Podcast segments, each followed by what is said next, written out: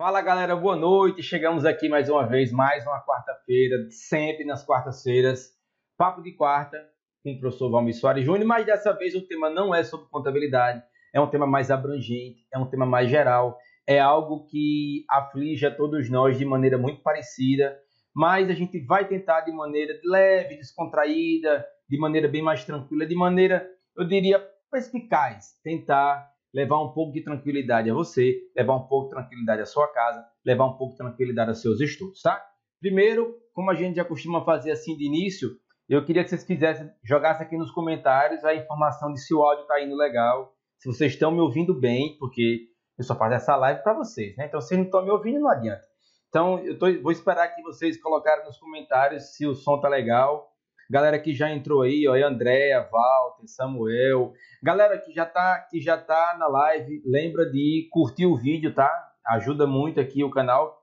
E aproveita, manda o link para os amigos, manda o link para o grupo da família, grupo do trabalho, porque é um tema que, como eu comentei agora há pouco, é um tema que atinge basicamente todos nós. Então, seria muito bom poder compartilhar esse momento, compartilhar esse, essas orientações, essas indicações, tudo que for possível para fazer. Ó, oh, Marcelo Marcelo Lucas, ah, dizendo que tá ótimo. Eu espero que seja o Ivanildo, o áudio tá ok. Muito obrigado a galera que tá entrando aí. Pronto, já. Legal. Samuel, Cássia, Francisco, todo mundo. Marcelo Lucas. Marcelo, padrão 4K só na sua televisão. Ó, para quem tá vendo aqui no YouTube, Marcelo Lucas é, é colega de trabalho meu lá no IF, tá? Então vocês dêem um desconto aí se ele começar a rasgar elogios. Ele é amigo meu e da psicóloga também. É, então vamos lá, galera, sem mais delongas, lembrando que vocês podem a qualquer momento ajudar o canal, está aqui o tá aqui o PicPay, é só ler esse QR Code aqui. Esse QR Code vai continuar aparecendo na live a todo momento, então você pode ajudar o canal a se manter. Mais informações você encontra na descrição desse vídeo aqui, tá bom? Vamos lá então, vamos fazer a transição aqui, porque aqui é tudo aqui, aqui, aqui, aqui é. Eu vou avisar que a psicóloga, é, vamos entrar ao vivo, tá? Então, por favor, ela já está nos vendo. Vamos lá. Olha só, estamos aí. Nossa, Mona, fala, dá um oi, só para ver se seu som está sendo captado, por favor. Olá, boa noite. Boa noite, boa noite. Pronto, já mandou um boa noite, então Tudo okay? esperar só. Mona, fala mais um pouquinho, só para conferir se seu som não está ficando estourado. Tá. É... Tá ouvindo? Tá ouvindo com tá clareza? Bom, já deu, já foi, já foi bastante já foi bastante. Pode ficar aguardar um pouquinho aí. Cadê a galera? Márcia, o amor da minha vida entrou aí nos comentários também. Márcia mandando um alô de Mossoró. Márcia tá aqui na área aqui de casa. Minha esposa tá aqui. Tá fazendo exercício aqui na garagem assistindo a live. Muito bem, tá certa. Vamos lá. Ó, oh, eu queria dizer que nossa, nossa querida colega psicóloga é um pouco tímida. Então vamos bater o recorde de audiência dessa live, tá? Semana passada a nossa meta era bater a live do Jorge Matheus. Mas como agora a gente tem uma convidada, a meta é bater a Marília Mendonça, certo? Então, manda o link para a galera aí, compartilha com o pessoal. Vamos bater, bater. Ó, oh, Walter, Walter mandou avisar, mano, que tá perfeito, viu? Obrigado, Walter. Ótimo. Galera aí, é, captou a tosse perfeitamente agora. Vamos lá. Então, é o seguinte, é, só quero pessoal, lembrar que a, a, psicóloga é alérgica, né? Então, tosses, espirros poderão estar pois é. presentes é. também. A ideia, a ideia, peraí, pegar aqui o celular, pessoal. A ideia era fazer essa live na outra semana, mas como eu estava usando um bigode, não ia dar certo porque ela ia ficar rindo de mim. Que nossa querida amiga Monalisa Bernarda, ela fica, ela gosta de rir das minhas cachorradas. Então vamos lá, deixa eu começar aqui. Pessoal, como a gente, como já está aí na descrição, né, o tema da nossa live hoje é lidando com ansiedade em tempos de pandemia. Então, muitos dos meus alunos do curso preparatório me procuraram, informaram que estavam tendo muita dificuldade com rotina, essa nova rotina, esse novo estilo de vida pandêmico, é, distanciamento social, isolamento dentro de casa, direto, trabalho, o trabalho teve que ser alterado. Infelizmente, muita gente perdeu suas colocações. É, outras pessoas tiveram que adaptar. Eu, por exemplo, trabalhando de casa, muita gente está se virando como pode. E ansiedade é algo que é, aflige a todos nós. Então, eu convidei nossa amiga, convidei a minha amiga em particular, Monalisa Bernardo, é, Almeida da Silva, certo? É, para algumas formalidades, tá bom? Conselho Regional de Psicologia 11 07 108. e ela é psicóloga, que eu estou lendo aqui o currículo dela. Ela é psicóloga clínica, especialista em gestão de saúde, formação clínica em Gestalt terapia. Ela teve que me chamar a atenção que Gestalt pronuncia assim. É, terapia de casais e recursos técnicos na clínica. Atende adultos e casais, tem como interesse de estudos, violência, luto e relacionamento. E diz que a foto do banner podia ser a do. É, pessoal, é o seguinte. Ah, Mona Lisa atende em Fortaleza, tá? Então eu vou pedir que ela se apresente para a gente poder então ingressar na nossa pauta programada aqui, especialmente a pedido do, do da galerinha do, do, meu curso preparatório, que eu pedi para eles mandarem algumas perguntas. E só que são, como já falei, são temas que é, acabam atingindo a todos nós em maior ou menor grau, tá bem?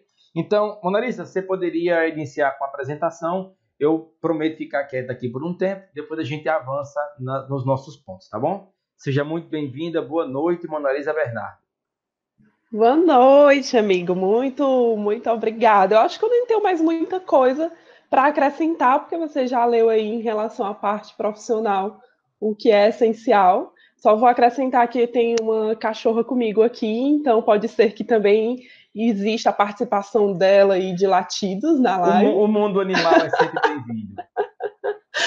é, agradecer mais uma vez pelo convite, né? E parabenizar por você estar se preocupando com isso, levando esse, esse debate, essa conversa para os seus alunos, porque é, apesar disso hoje estar muito falado, né, eu acho que agora sim a gente está conseguindo entender a importância do bem-estar psicológico, ainda existem muitos entraves, né, ainda existe muito colocar de escanteio o que é da área da saúde mental como sendo aquela coisa do só psicológico, né, como se isso não fosse nada.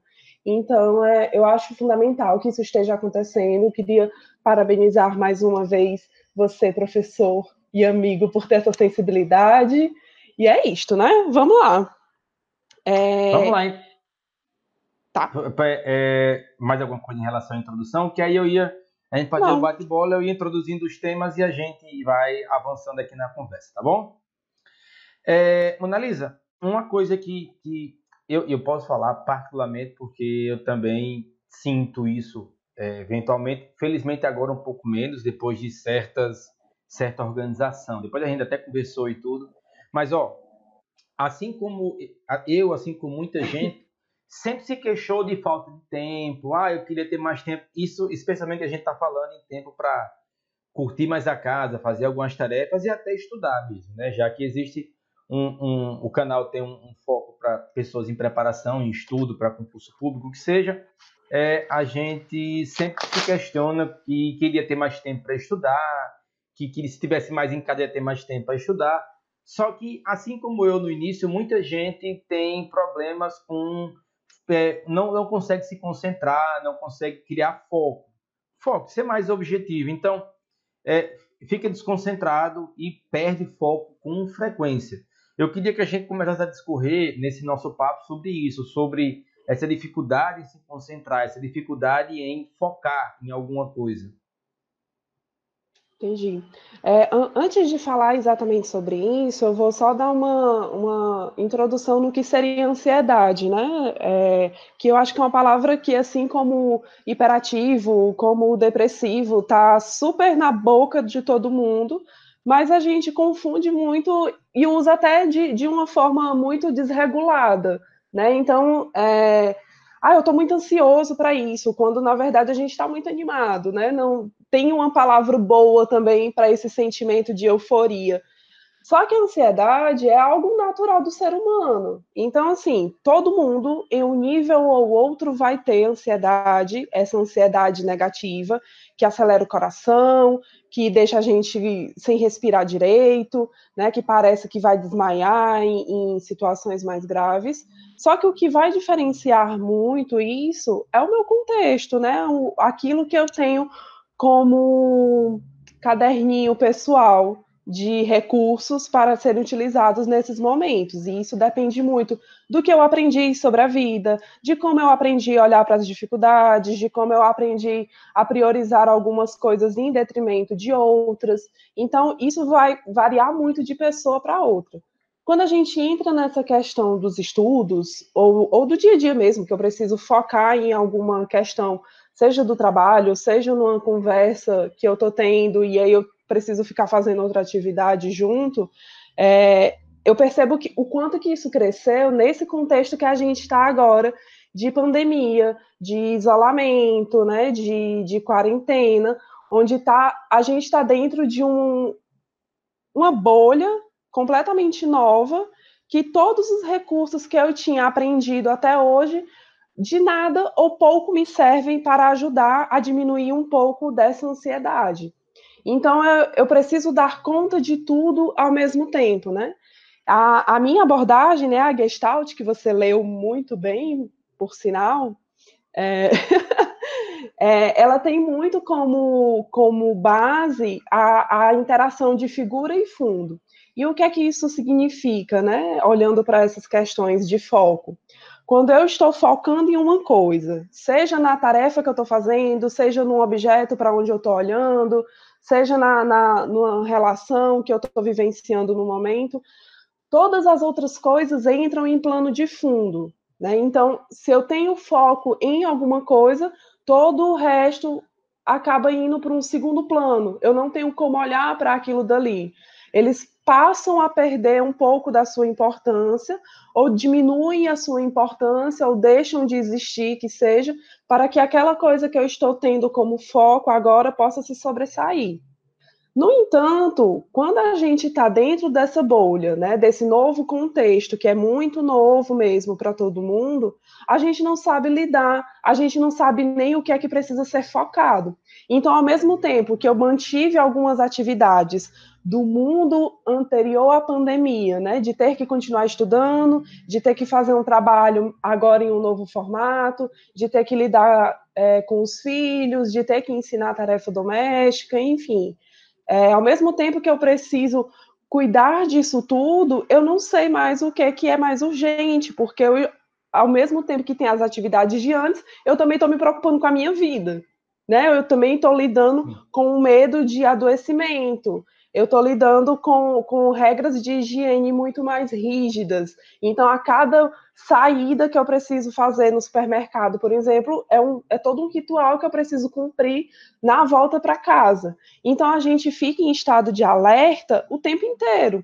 É muito mais difícil de eu conseguir olhar para um fenômeno né? E aí eu vou usar a questão do estudo como exemplo. É muito mais difícil de eu olhar para os meus livros, de eu assistir a minha aula, de eu voltar até a, a quantidade de horas que eu tinha de estudo por dia, quando ao mesmo tempo eu estou tendo que lidar com coisas que eu não sei se são tão importantes quanto aquilo.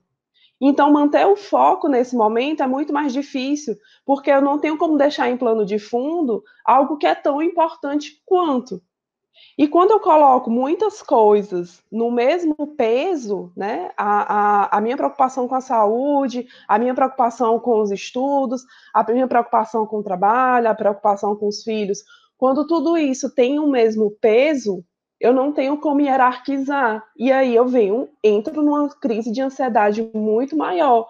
Eu coloco em mim uma desconcentração muito maior, porque é como se eu pegasse aquele foco que antes era tão fácil de colocar ou era menos difícil do que o que está sendo agora. Colocar numa coisa só e distribua ele em várias outras coisas. Então não tem como eu me cobrar ser a mesma pessoa que era antes disso tudo estar tá acontecendo, porque a gente não está no mesmo contexto. Entende? Sim, acho que é, é, de antemão já ajuda a muita gente entender o seguinte, que mesmo que num contexto normal, você se considerasse uma pessoa focada, objetiva, concentrada, essa mudança de contexto, essa mudança para uma realidade que, assim, né, é, é, é, alguns, alguns falam assim, ah, mas há 100 anos que não acontecia isso. Eu prefiro dizer que nunca aconteceu isso, porque pandemia, a última no tamanho como a gente tem na história, se faz um paralelo muito grande com a gripe espanhola cerca de 100 anos atrás. só que o mundo era completamente diferente. As pessoas não tinham tinham nem uma fração mínima de informação como a gente tem hoje.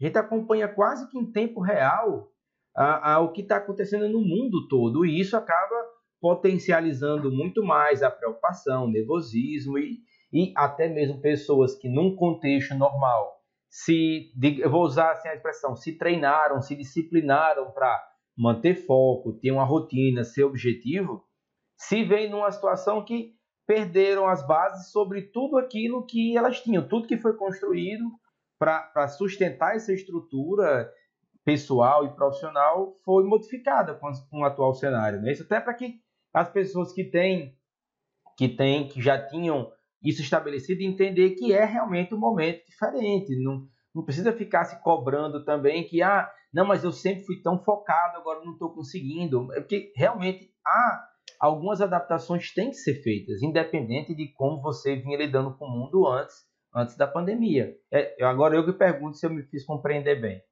Não, demais. É, e isso que tu falou é muito importante, porque a gente tem essa mania de querer comparar tudo, né? Seja comparar pessoas, seja comparar épocas. Sendo que, que enquanto sujeitos sócio-histórico, culturais, que somos, a gente precisa ser entendido dentro daquele contexto que está agora. Por mais que tenha havido algo muito parecido há 100 anos, não tem como eu dizer que a gente precisa ou teria como usar os mesmos recursos que usou há 100 anos. Tanto porque as coisas evoluíram de lá para cá, quanto porque nós não somos as mesmas pessoas, né? Não tem nem como. Nem se uma pessoa realmente que vivenciou isso na época não tem como estar tá agindo agora da mesma forma, porque outras coisas foram acontecendo, porque o governo mudou, porque a cultura mudou, porque a gente, enquanto indivíduo, mudou. Então, essa coisa de que que eu vi muito mais. Eu acho que agora a gente está começando a entender que isso é um, um, processo de transição, né? Esse momento de quarentena, de isolamento, é um processo de transição que não vai ser tão rápido como a gente supunha que fosse. E, e, e parar um pouco de ficar comparando como era, né? Por isso que eu acho bem interessante de a gente ficar sempre olhando para o que era antes disso e imaginar como vai ser depois disso tudo. Porque nem dá para a gente olhar para o agora achando que dá para ser como era antes. Então, antes eu tinha 8 horas, 10 horas de estudo por dia, e por que, que agora eu não, não estou tendo? Nem eu tenho como olhar daqui para frente dizendo que, ah, mas quando isso tudo passar, eu vou voltar até as 10 horas fácil de estudo. Porque a gente não sabe como vai estar e quando que vai ser esse depois. Né? Então, é, olhar para esses recortes de tempo, de, de condições sociais, né, de condições de saúde, são fundamentais para que a gente não se veja de uma forma isolada. Isolada que eu falo tanto no sentido do todo, de tipo, ah, eu, eu preciso olhar para o meu estudo, independente se está acontecendo uma crise humanitária ou não, e isolada da gente também, né? Ah, é só comigo que está acontecendo isso. Quando na verdade não. Uma coisa que eu venho observando muito, tanto enquanto psicóloga como enquanto pessoa mesmo, é o aumento desses sentimentos mais difíceis, né? Que a gente tende a varrer para debaixo do tapete. Que é a ansiedade, que é o medo, que é o sentimento de perda, todos esses sentimentos, a raiva, né? Esses sentimentos que a gente tende a chamar de ruins, fazem parte da gente também. Mas no mundo anterior à pandemia, né, a gente não lidava com eles com tanta frequência que está lidando agora. Uhum. Então tem muita coisa nova. E mesmo quem não tinha nenhum tipo de transtorno, nenhum tipo de ansiedade mais elevada, quem conseguia concentrar na, nas suas atividades, está sofrendo com isso também. Então, não é só aquelas pessoas que antes já tinham alguma questão de ter uma ansiedade mais forte, mais difícil de lidar é praticamente todo mundo, né? Eu não vou dizer todo mundo, porque eu não tenho contato com o mundo todo, mas aquele grupo que eu tenho, é, tanto próximo a mim, como amigos, como familiares, como as pessoas que eu atendo, e a minha própria experiência é, é disso, né? De, de a gente precisar lidar com sentimentos que antes nem podiam aparecer e que agora pipocam com muito mais força, com muito mais intensidade do que antes, né?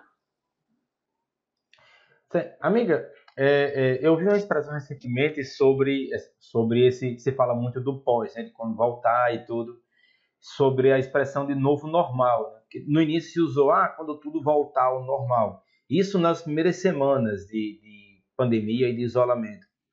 Aí, à medida que o tempo foi passando, se foi trocando pela expressão novo normal. Acho que é bem o que você está colocando, né? Que todo mundo é, é, é, vai ter meio que se reinventar, porque é, o mundo vai estar diferente. O mundo está diferente, seja as relações profissionais vão estar diferentes, a forma como a gente enxerga o nosso trabalho, o dia a dia vai ser diferente. É, é pelo menos é o que se acredita hoje esse novo novo normal. Então, independente se vai ser em maior ou menor grau, todo mundo vai passar por algum tipo de alteração. É, é, eu, eu, acredito que a maioria por alterações consideráveis, uma minoria por uhum. alterações mais sensíveis e, infelizmente, uma parcela também com alterações drásticas. É, é, então, a, a, expressão, acho que a expressão novo normal seria é, é, adequada de se usar, não é essa expressão? É, eu, eu entendo o contexto, eu não gosto do, do, do normal, né, desse nome, assim, uhum. porque supõe-se que qualquer coisa que se afaste disso seria adoecedor. E, e, enfim, mas isso é uma questão de terminologias mesmo, né? Eu acho que para olhar uhum. de uma forma mais generalizada e até para facilitar o entendimento, eu, sim, eu, eu entendo que, que acaba valendo mesmo.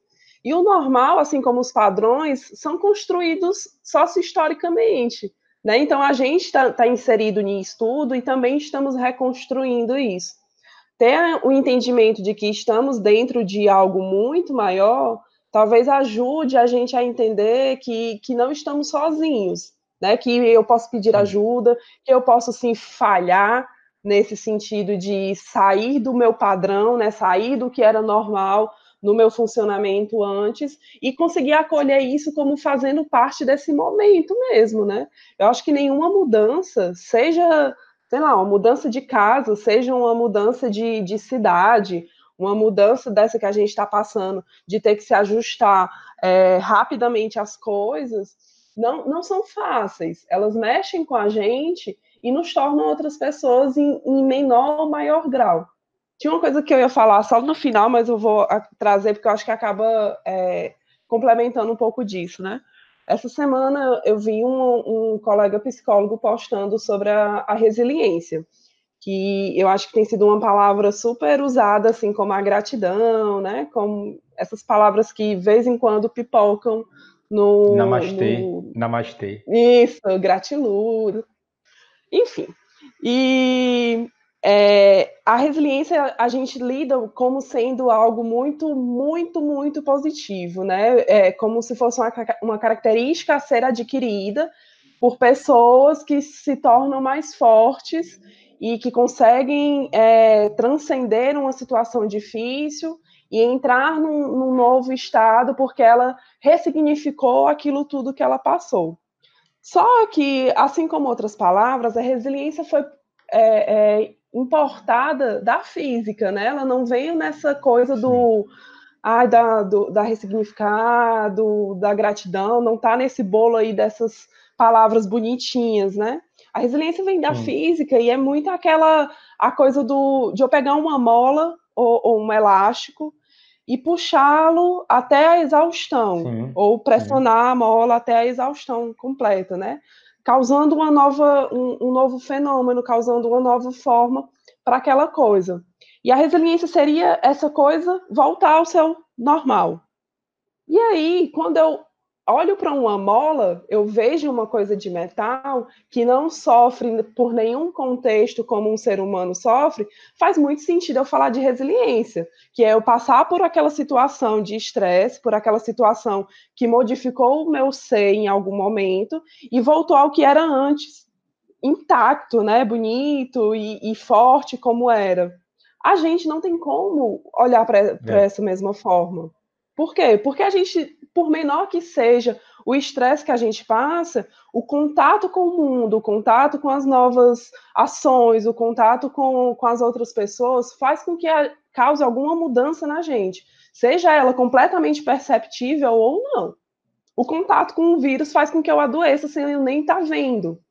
Por exemplo, né? Então eu não preciso estar vendo uma mudança para que ela esteja acontecendo. Ela pode estar acontecendo sem que eu me dê conta e só vá perceber daqui a um certo tempo.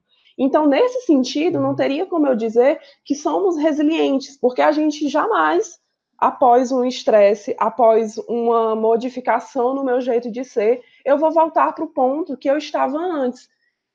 E será que a gente quer voltar para o ponto que estava antes mesmo, né? Será que não foi pois esse é. ponto que nos trouxe até aqui também, inclusive? E aí, como palavra substituta, né, nesse mesmo, nessa mesma postagem desse colega, ele colocou a persistência. Então, ao invés de, de, a gente ficar usando a resiliência e querer ressignificar tudo, querer dar um novo nome a tudo, dar um novo significado, a gente precisaria encarar um pouco mais as situações, olhar mais para o que está acontecendo, como que eu funciono nesse acontecimento, o que é que essa ansiedade desperta em mim? O que foi que eu comecei a enxergar mais nesse isolamento? O que é que eu percebi que mudou a sua força, que mudou a sua importância na minha vida? E aí persistir naquilo que faz sentido e não dar outro nome. Porque de repente a gente olha para uma coisa que foi muito ruim e aí, não, vamos olhar para o lado positivo, vamos dar outro nome. Não, mas aquilo foi ruim. Não é porque é ruim que não Sim. vai mexer comigo e que vai me desmotivar completamente, né? É, é porque é ruim e eu preciso desses episódios também para ficar mais forte ali na frente, né? Para aprender alguma coisa e criar novos recursos para que lá na frente, se eu precisar de novo, eu possa acessar ali o meu caderninho, possa acessar a minha cesta de, de recursos que eu já tenho aprendido com algumas coisas e me ajudar em novas situações. Eu achei muito que fez muito sentido isso, sabe? Faz, Não sei se para vocês sim, faz realmente. muito sentido. Não, faz, faz também. Faz, porque é, é, como você disse, apesar de serem, serem palavras da moda, é, tem que ter esse cuidado com a origem, né? Que as palavras elas significam muita coisa, elas podem é, significar diferente para cada uma das pessoas e é bom que tentemos deixar tudo da maneira mais clara possível. Mas a gente falou é, é, e, e, vem evoluindo nessa conversa, começamos sobre foco, e só que tentando abranger um pouco mais um universo maior de circunstâncias, é, eu acho que a gente vive também um período de muito medo, né? Assim, de maneira geral, muito medo. O medo, o medo do, do agora, o medo, o, o biológico, né? Afinal, a gente está enfrentando um, um, o invisível, por assim dizer.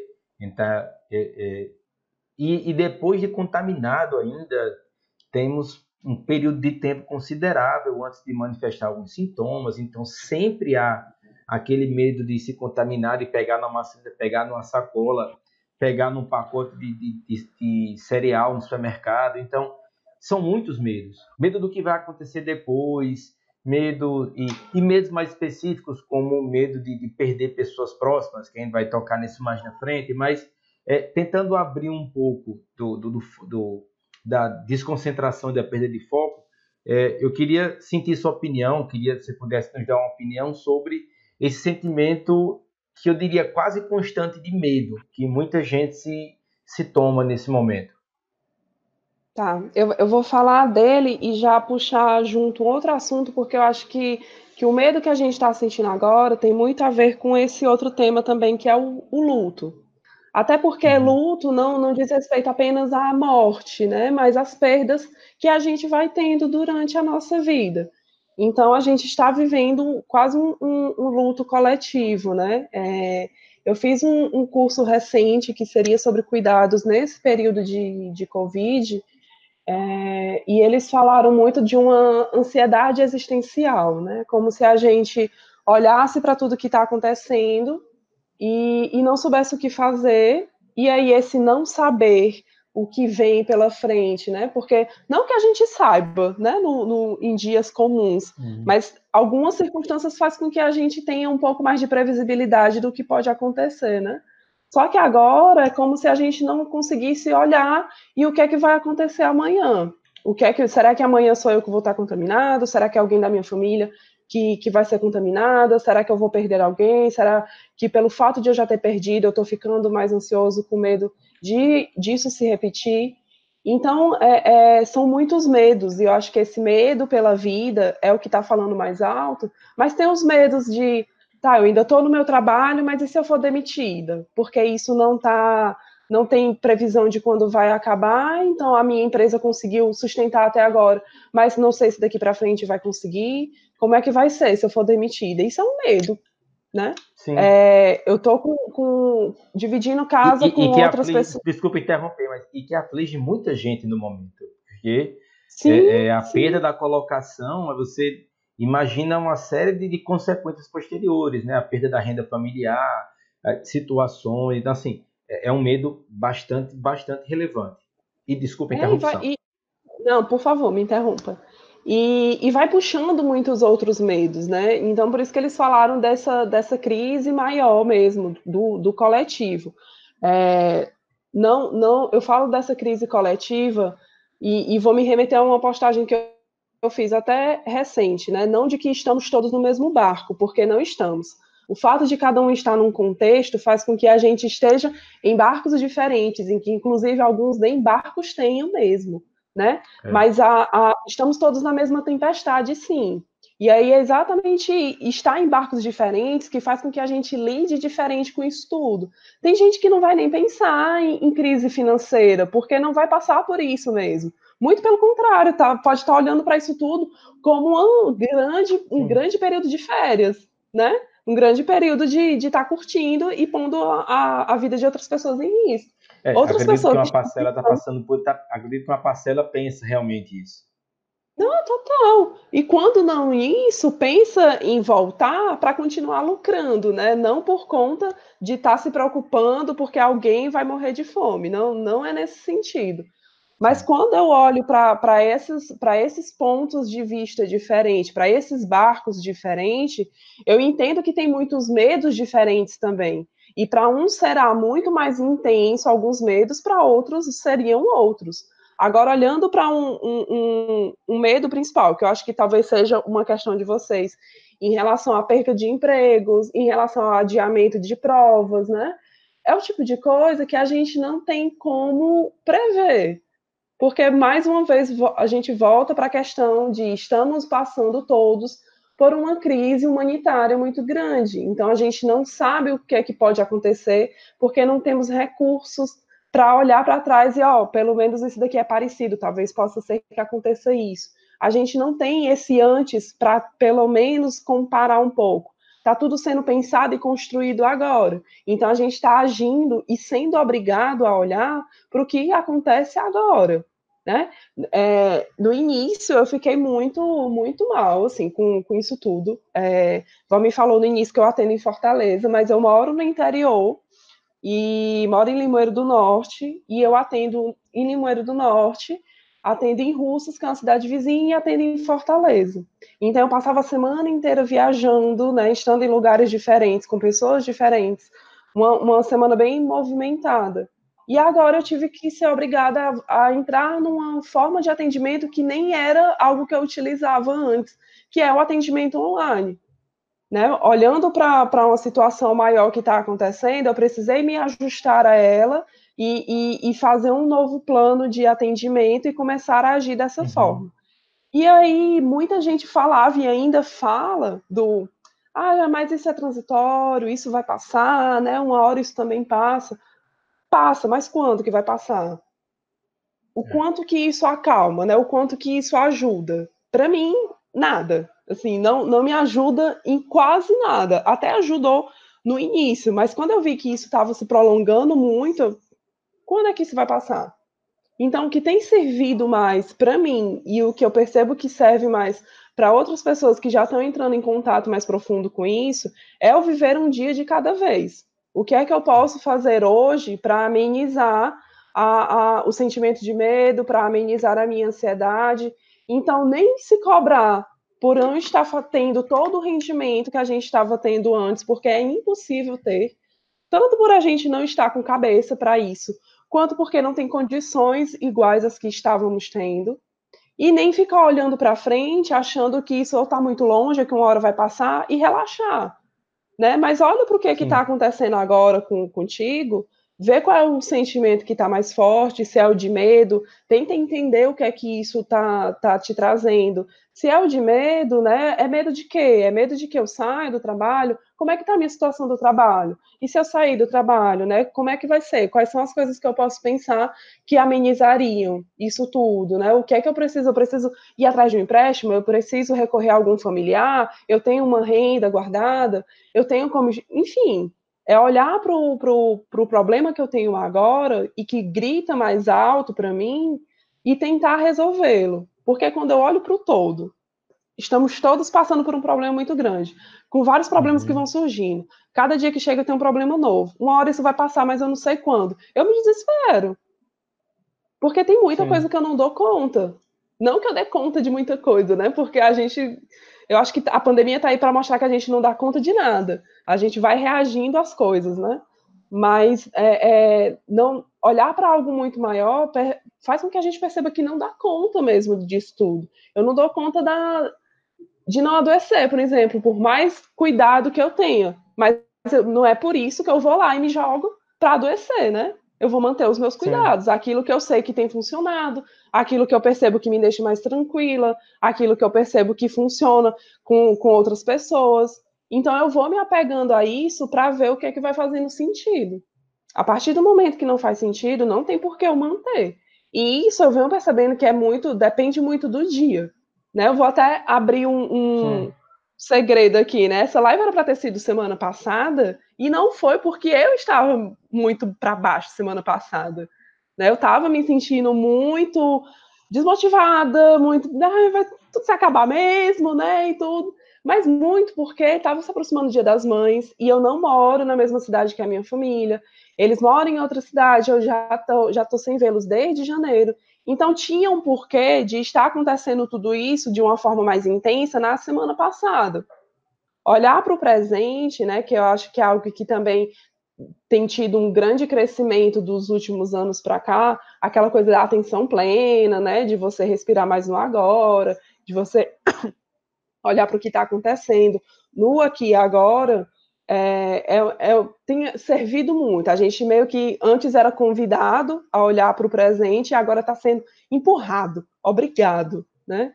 convocado a olhar mais para o presente. Olhar para o que eu posso fazer agora, para o que, é que eu estou sentindo agora, sem olhar muito para o futuro, porque isso me deixa ansioso. Como eu não sei o que é que vai acontecer, eu olho e vejo tudo turvo, então não me adianta de nada. E sem olhar para o passado, porque é um canto que eu não tenho mais. O passado é para estar aqui como plano de fundo o meu foco agora precisa ser no presente, né? É, então, que assim, então vamos, vamos primeiro que é só pedir licença a você para mandar um oi para a galera que tá chegando aí, mandar um oi para o Glider, Miracele, Gisele, Vanilda, Kate, o Ebert, é, a galera que beijo mãe, mãe tá assistindo também, é, Marcelo, Marcelo é, tem, tem, que mandar um oi senão, senão amanhã outro dia que eu aparecer lá ela me cobra.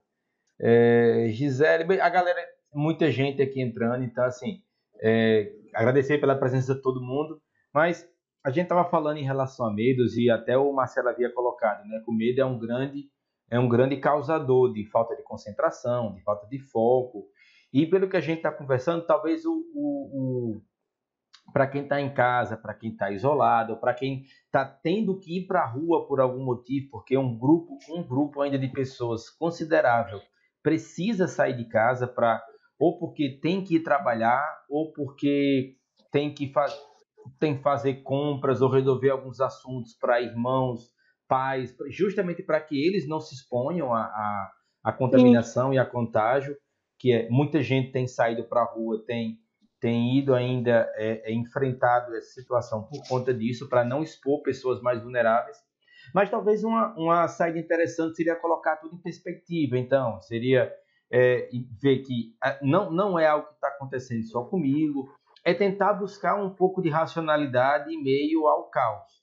É claro que é algo, não é o que você vai dormir hoje, acorda amanhã, pronto, agora já sei o que eu vou fazer, de manhã eu vou fazer assim, tarde eu vou fazer assim, e os pensamentos negativos não vão me invadir. Sabe que não é assim que funciona. É, é, todos nós, eu tenho pacientes de vez em quando, você comentou sobre a semana passada, é algo que nos aflige, é algo que atinge a todos nós. Então, talvez uma solução seria, é, ou a solução, perdão, uma das formas de tentar lidar com isso seria colocar em perspectiva, seria é, verificar toda a situação, ver aquilo que tentar, tentar de alguma forma encontrar um pouco de racionalidade em meio a esse caos, tentar é, é, entender o que é saudável, o que não é, o que é, é, é o que é pânico, o que é é, é, uma, é uma tarefa dificílima, é uma tarefa dificílima para todo mundo, mas é deve ser um exercício, né? Um exercício diário, talvez acordar todo dia de manhã, escrever uma listinha de tarefas e tentar aos poucos se cobrando para cumprir essa lista. Acordou, acordou de manhã, está um pouco mais tranquilo, está um pouco mais tranquila. É, faz aquela, isso sem contar, é, colocar aqui nos comentários sobre mãe fazer home office, né? Que aí você tem é tarefa de casa, é criança e é trabalho, é tudo de uma vez só, é aquela loucura.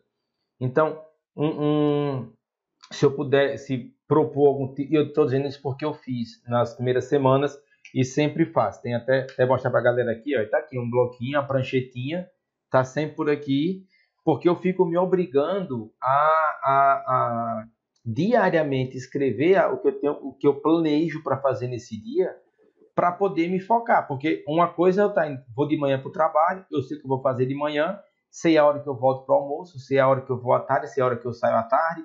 Então você meio que se programava, se prendia a sua rotina num, muito no trabalho, baseava muito no trabalho. Acho que a maioria das pessoas, inclusive.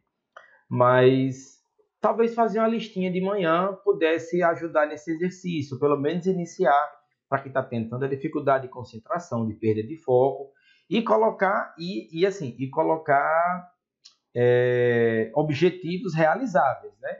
Então, coloca uhum. de manhã assim, não, hoje eu vou lavar toda a roupa, arrumar a casa, vou vou fazer, vou estudar três horas, vou fazer 600, 600 exercícios e à noite vou assistir dois filmes. Não, tem que ser tem que ser começar com coisas pequenininhas, tarefas pequenas e à medida que você vai sendo bem sucedido e bem sucedida nessa realização, você vai meio que aumentando, estabelecendo algumas, alguns horários. Seria interessante fazer um tipo de lista de manhã para tentar lidar com essa. Porque no momento que você faz a lista, no final do dia você percebe que cumpre, talvez isso ajude a lidar um pouco com essa ansiedade. O que, é que você acha?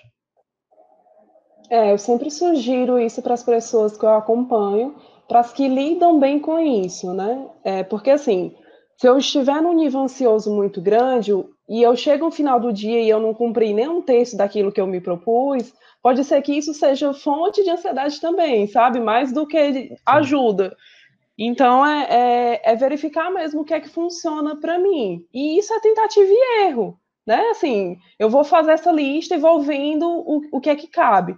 Ah, fazer exercício de manhã cabe, é, vou tirar a manhã livre, se antes eu trabalhava em, em, período integral e agora eu consigo fazer só um turno por dia, ou eu sou obrigada a fazer só um turno por dia. Qual o turno que eu me sinto mais produtiva? Qual, o que é que eu posso organizar em relação às atividades domésticas sobre isso? É, enfim, é olhar o que é que funciona, né? Não adianta que eu dizer que baixe um aplicativo de meditação, né? Comece a meditar, façam yoga, façam sei lá, to, todas essas coisas que a gente também está tendo muito imposição, como funciona para todo mundo, não funciona para todo mundo. Porque, de novo, Sim. nós somos seres únicos, Antes nós somos indivíduos, né? né? Sim. Antes já não, ah. não existia uma técnica que funcionasse com todo mundo. Agora existe uma coisa do não funciona comigo, porque eu já tentei cinco vezes, de formas diferentes, com tempos diferentes, em ambientes diferentes, e tem o não funciona comigo porque eu já tentei e vi que não dá. Porque tem muito isso do imediatismo também, né? Que é o que uma das coisas que mais nos leva à ansiedade, é sermos muito imediatistas, querermos que o resultado saia assim, ou que saia porque eu fiz tudo bonitinho e por que não está saindo o resultado, né? Como as coisas fossem completamente lineares e as coisas não são tão Sim. lineares como parecem ser. Então, Comecei hoje, pode... amanhã quero que tenha tudo dando certo. Não tem como, né? Isso. Assim como, sei lá, dirigir, né? Na, na autoescola, a gente está ali tentando focar em tudo. Enquanto aquilo não automatiza, enquanto aquilo não se torna algo que, que o meu cérebro entendeu que é uma rotina, que, que existe um passo a passo, aquilo eu vou precisar prestar muito mais atenção. Mas vai chegar um momento que eu vou ficar mais tranquila. Se no início eu não conseguia Sim. ligar nem a música para eu ir ouvindo, porque já era mais uma informação, agora não, agora eu já consigo dirigir ouvindo música também. Então são etapas, né? A gente também precisa respeitar esse tempo, precisa se propor a tentar algumas coisas, precisa ver o que é que cabe na, na minha rotina, o que é que cabe nas coisas que eu gosto de fazer e que fazem sentido de eu estar me propondo a fazê-las. E eu preciso ser persistente também, né? Voltando à coisa lá da não resiliência, mas persistência sobre as coisas. A gente precisa persistir e se ver os limites também, não é persistir eternamente e ficar se frustrando, batendo ali a cabeça na parede direto. Mas eu também preciso dar um tempo para que eu assimile que tem algo novo entrando, para que eu entenda que existe uma importância daquilo na minha vida, se eu perceber os benefícios daquilo, aumentar cada vez mais a frequência também. Então é, é uma, uma experimentação mesmo, né? E outra coisa que eu nem que eu tinha pulado é da parte do luto. Eu lembro de uma das perguntas que tu me enviou que tinha uma é, sobre perda mesmo de pessoas, pessoas próximas e como fazer para a pessoa não desanimar. Eu volto novamente para a questão dos sentimentos que a gente tende a colocar debaixo do tapete. A gente precisa desanimar se aquilo ali for uma situação desanimadora, porque senão eu vou estar sendo completamente incongruente. Não tem como eu perder o meu vizinho, que era mesmo que ser da família, e estar numa festa no outro dia, como se não tivesse acontecido nada. A gente tende muito Sim. a olhar para o luto como algo negativo, e o luto é um processo necessário. A gente precisa do luto para conseguir passar pelas coisas que a gente muda na vida. Seja o, sei lá, o, o, a casa que tu se mudou e não gosta tanto da casa nova, mas vai ter que se adaptar porque é lá que tu vai morar durante o tempo, seja a pessoa que tu perdeu.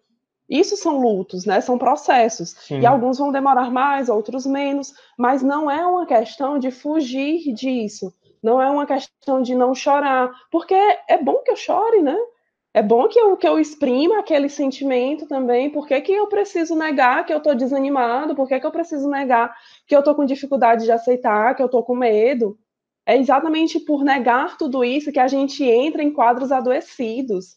Seja de ansiedade, seja de gastrite, né? Seja de dor na garganta. Sim. E aí, de repente, está lá um monte de coisa que eu não consigo falar. E aí, olha, falei, diminuiu a dor da garganta, assim, coincidentemente a, a, a gente aprende a não expressar-se, né? E isso muito é, é, do homem também, né? Eu acredito que isso existe ainda muito machismo em relação a, ao homem se expressar, ao homem chorar, ele dizer que está com medo, a ele dizer que, que, não, que não consegue sustentar uma casa inteira, tanto financeira quanto emocionalmente falando. Existe ainda uma cobrança é. muito maior em relação a isso. estrutural, né? Que a gente total, tem total é, é, a gente olha muito para o feminino, mas existe essa cobrança também, e que faz com que se alimente o machismo. Porque se eu, se eu não posso uhum. chorar, eu preciso ser durão. E para eu ser durão, eu tenho que sustentar muita coisa, eu tenho que engolir muita coisa.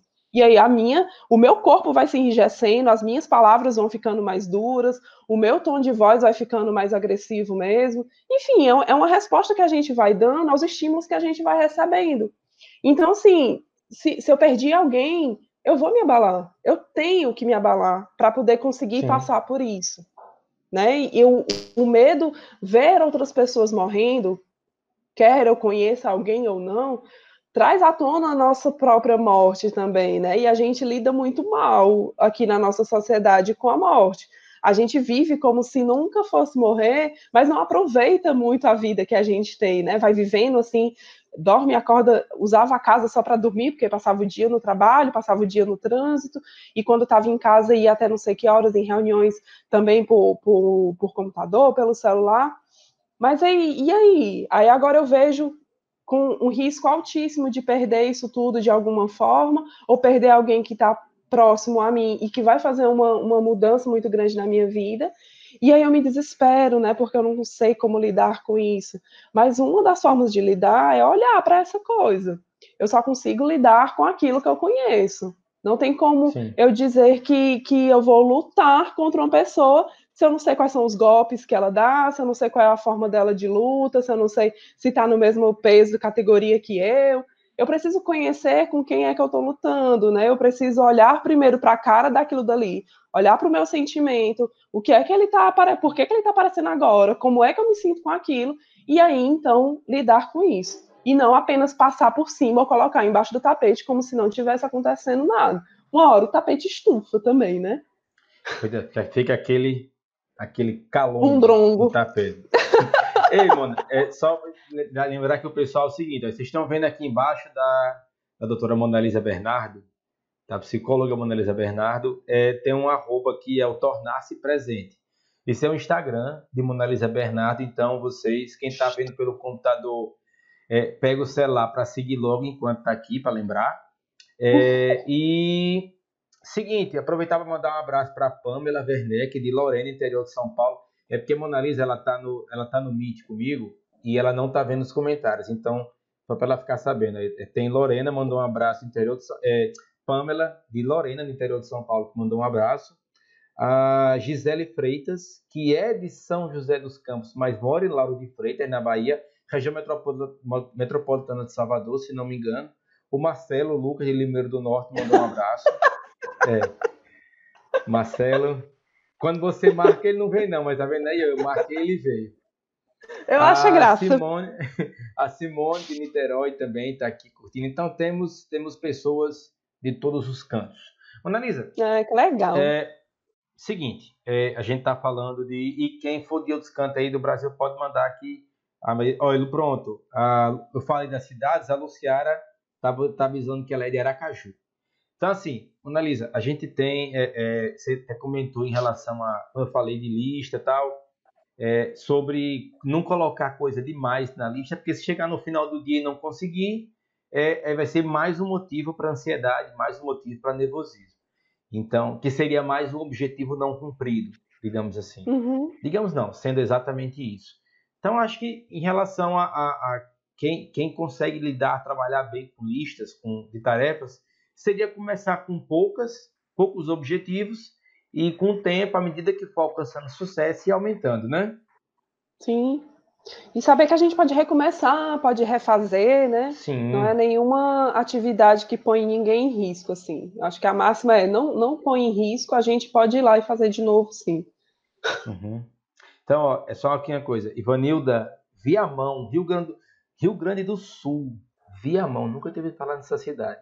Viamão, no Rio Grande do Sul.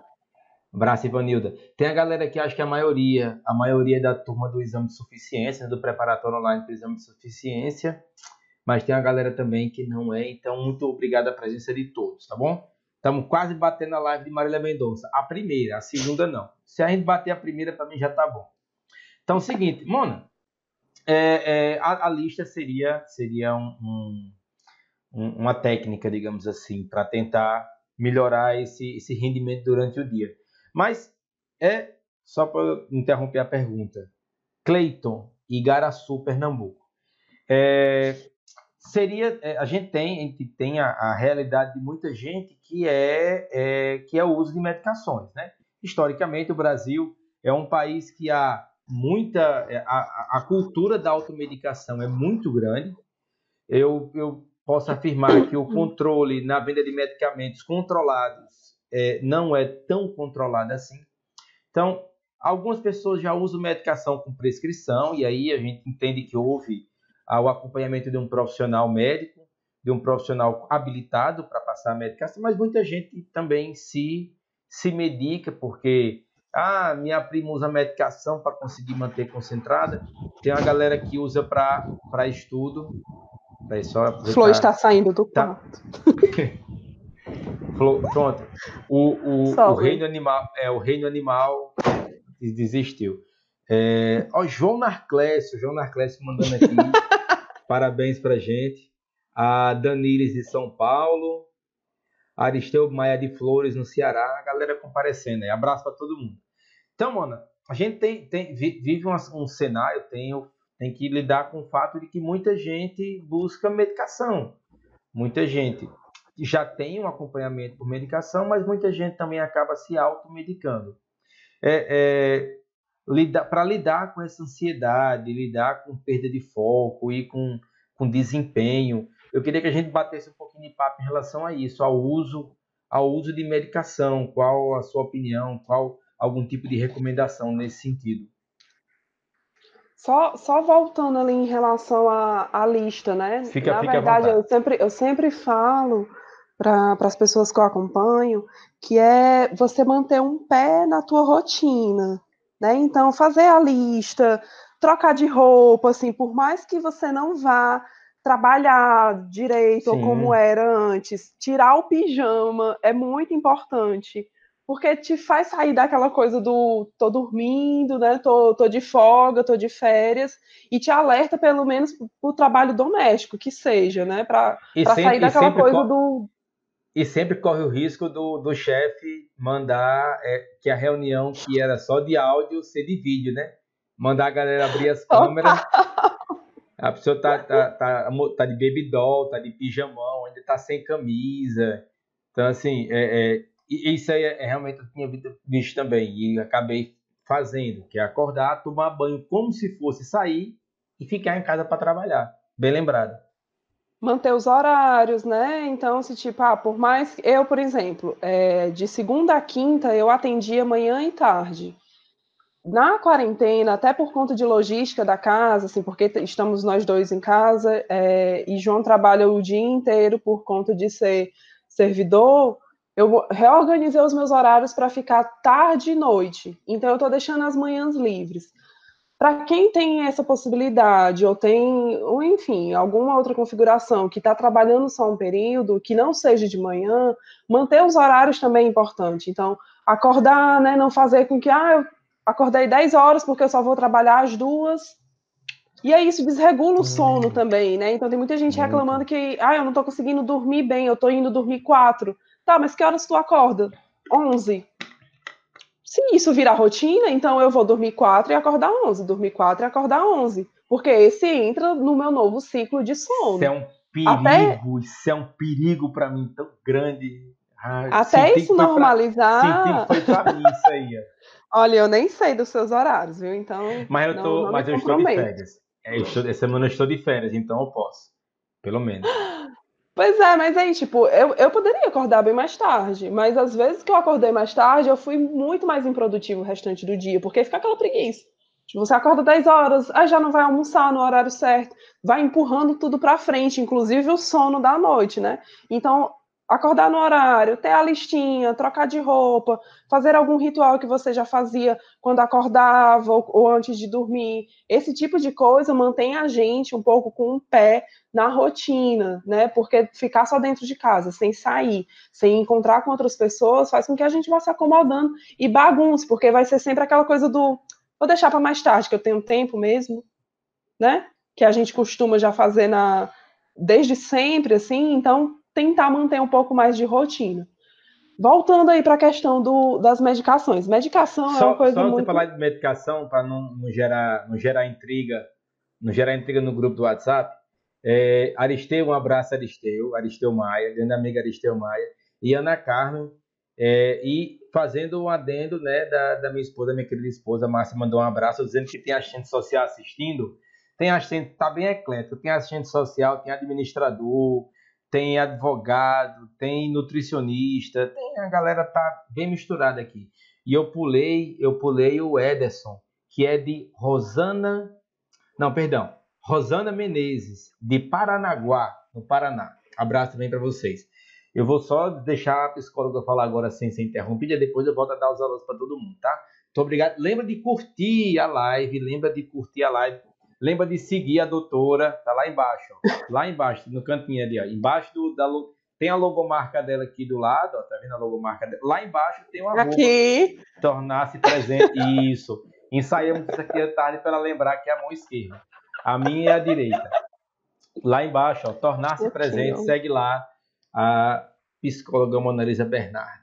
Então, vamos lá. É, sem interrupções agora para a gente falar de medicação. Então, a primeira coisa é que psicólogo não, não medica, né? A gente não tem, não, por mais que a gente tenha uma disciplina ou outra de farmacologia dentro da grade da psicologia, só quem medica são os médicos, né? Então, só eles poderiam acompanhar medicamentosamente falando. Então, nem orientar, ah, porque essa, essa medicação aqui é a mais usada, é a que tem mais dado certo, é a que funciona melhor. Nem isso eu posso fazer. Nem o naturalzinho, aquele olhinho lá que falaram que é bom, aquele que é natural, que não precisa nem de receita para comprar, nada, né? Se tem algum psicólogo fazendo isso, por favor, denunciem, porque isso não diz respeito à nossa categoria e é um, um, um comportamento antiético, inclusive. O que é que a, que a gente pode orientar em relação a isso? Se você está sentindo necessidade, se percebe que existe uma ansiedade, um medo, se tu está sentindo muita taquicardia, já fez até exame, não deu nada, né? Disseram lá no hospital que isso era frescura, era só psicológico. Não minimize isso, né? O que eu sempre oriento é procurar uh, um médico mesmo, de preferência um psiquiatra, porque realmente é uma pessoa da área. Mas feliz ou infelizmente, qualquer médico poderia receitar isso. Mas se a uhum. gente vai estar cada um no seu quadrado mesmo, se possível for, procure um, um psiquiatra. Sem todo aquele estigma de que psiquiatra é coisa para doido, porque não é, né? Eu acho que, que enfim, a gente está aí derrubando muito isso, felizmente. É, e, e é muito mais por uma questão de saúde mesmo, né? Então, assim, se isso também faz parte da gente, se eu estou sentindo que está muito além do que, do que seria normal, se ele está mexendo com o meu sono, se não está acontecendo nada demais, ainda assim eu estou tendo muita crise, talvez seja o fato, de, a hora de entrar uma medicação, né? Mas isso só um médico poderia avaliar e ver olhar para a medicação como um salvador da pátria, como aquela coisa de eu tive uma crise de ansiedade, já vou partir para a medicação, porque é, ela já me faz voltar, eu já experimentei uma outra vez, ou minha mãe tomou, e, e faz voltar no outro dia eu estou zerado, talvez seja uma fuga desnecessária, porque de novo eu volto para o que a gente estava falando. A, a questão de fugir do sentimento que eu, tô, que eu estou tendo, né, de querer colocá-lo para debaixo do tapete, não vai fazer com que ele suma. Muito pelo contrário, ele só vai se acumular ali embaixo. Então, às vezes, quando a medicação é necessária, é porque está havendo algum, algum probleminha aí no, no na parte biológica mesmo, né? Tem algum hormônio Sim. desregulado e a gente precisa da medicação. Assim como a gente como eu tenho crise de rinite, eu preciso tomar um antialérgico uma vez ou outra. Eu não tomo todo dia, mas uma vez eu preciso tomar, porque eu percebo que a crise está maior. Quando a crise não está maior, quando eu não sinto minha pele coçando, meu olho inchando, meu nariz em tempo de arrancar, eu não preciso tomar um antialérgico. Eu consigo me acalmar, né? Eu consigo limpar o nariz, fazer uma lavagem. Então a gente precisa ter questões de, tipo uma hierarquia mesmo, né? Do que procurar para melhorar, para não ir lá para o topo. Porque aí entra um, um, uma, uma, outra questão de que, que tinha até em uma das perguntas, né? Em relação à dependência. Isso também é algo que é muito antigo dentro da, da, da questão psiquiátrica, das medicações. As medicações hoje não são mais como eram antes, tão fortes a ponto de dopar a pessoa e torná-la muito dependente, com propriedades que causassem muita dependência. No entanto, ainda são medicações como qualquer outra. Assim como eu sou muito viciada em Nelsoro, quando meu nariz entope, a gente também viciaria numa medicação para dormir. é porque respira, né? No Nelsoro. É, a gente precisa de medicação para dormir, e aí, quanto mais eu vejo que ela funciona, mais eu vou querer usar, mesmo naquelas noites que eu sei que se eu esperasse mais um pouquinho, eu conseguiria dormir. Existe ainda esse risco de. de ai, como é a palavra? Esqueci. De dependência, mas Sim. não é mais tão elevado como era antes. Não precisa haver esse medo tão grande. Se houve uma orientação médica de que você tomasse uma medicação, muito provavelmente ela não vai te causar dependência na primeira cartela que você toma, ou se você tomar direitinho como ele passou, tomar durante três meses, por exemplo. Sim, sim. A questão da dependência vem muito mais quando eu tomo medicações que não foram prescritas, que eu tomo porque a minha mãe toma e eu vi que para ela funciona. É, então eu vou tomar muito, uma dosagem. Muito. Eu vou tomar uma dosagem que foi prescrita para outra pessoa. Né? Então, assim, existe muito mais dependência quando existe essa esse mau uso das medicações.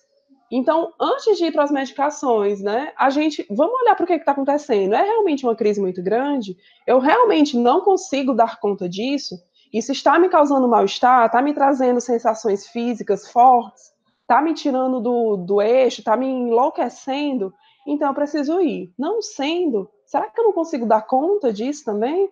Será que não tem é, é, recursos mais simples, mais fáceis, mais naturais que eu possa ir atrás e, e conseguir já dar uma regulada nisso tudo. Até porque, uhum. gente, a ansiedade não é de todo negativo. Se eu não sou aquela pessoa que tem crises ansiosas, que tem uma ansiedade generalizada, que eu tenho ansiedades pontuais, a ansiedade também pode me mostrar que eu preciso olhar para um certo ponto. Uhum. acordar, né, acender aquela luzinha vermelha e olhar com mais cuidado para aquilo. É uma forma de, de bater na porta, né? E aí, olha para isso daqui, será que não dá para a gente ajustar? Será que não dá para funcionar melhor? Encontrar novas formas de funcionamento, né? Isso que está vindo até aqui talvez não esteja mais funcionando. Vamos olhar para isso? E eu só consigo olhar para isso se eu acolho, né? Se eu sinto a dor também, Sim. se eu sei onde é que está doendo, enfim é um pouco que se fala também sobre o medo, né? Porque o medo não deixa de ser um instinto natural do ser humano de autopreservação. Antes de qualquer coisa, é um sentimento, um estímulo de autopreservação. Mas esclarecedor Sim. em relação à medicação, muito bom. E, e, e a minha preocupação, a, a, e eu gostei muito quando você pediu para incluir essa parte de medicação na pauta, porque a cultura do brasileiro é muito dessa, da automedicação. É, ah, porque minha prima foi para o médico tomar medicação, ele, o médico prescreveu uma dose, levando em consideração tudo que ele analisou em relação ao quadro daquela pessoa, e, e vem um, um terceiro que entenda, ah, ela tomou, tá melhor, eu vou tomar para ficar melhor também. Aí às vezes não fica, não fica, e só o ato de tomar já não é recomendável, essa automedicação ela não é recomendável em situação nenhuma. É, se, como você falou, se você sentir que depois de tudo que eu podia fazer, ainda assim não, não surtiu o efeito esperado, você procura um profissional habilitado para é, ser analisado, analisada e ter a medicação prescrita da maneira mais adequada. Mas antes da gente seguir, só dizer, é, dar aqui o feedback que o pessoal no grupo aqui dos alunos mandou. É, o Isaías disse que está gostando muito. O Luciara disse que está perfeita a live.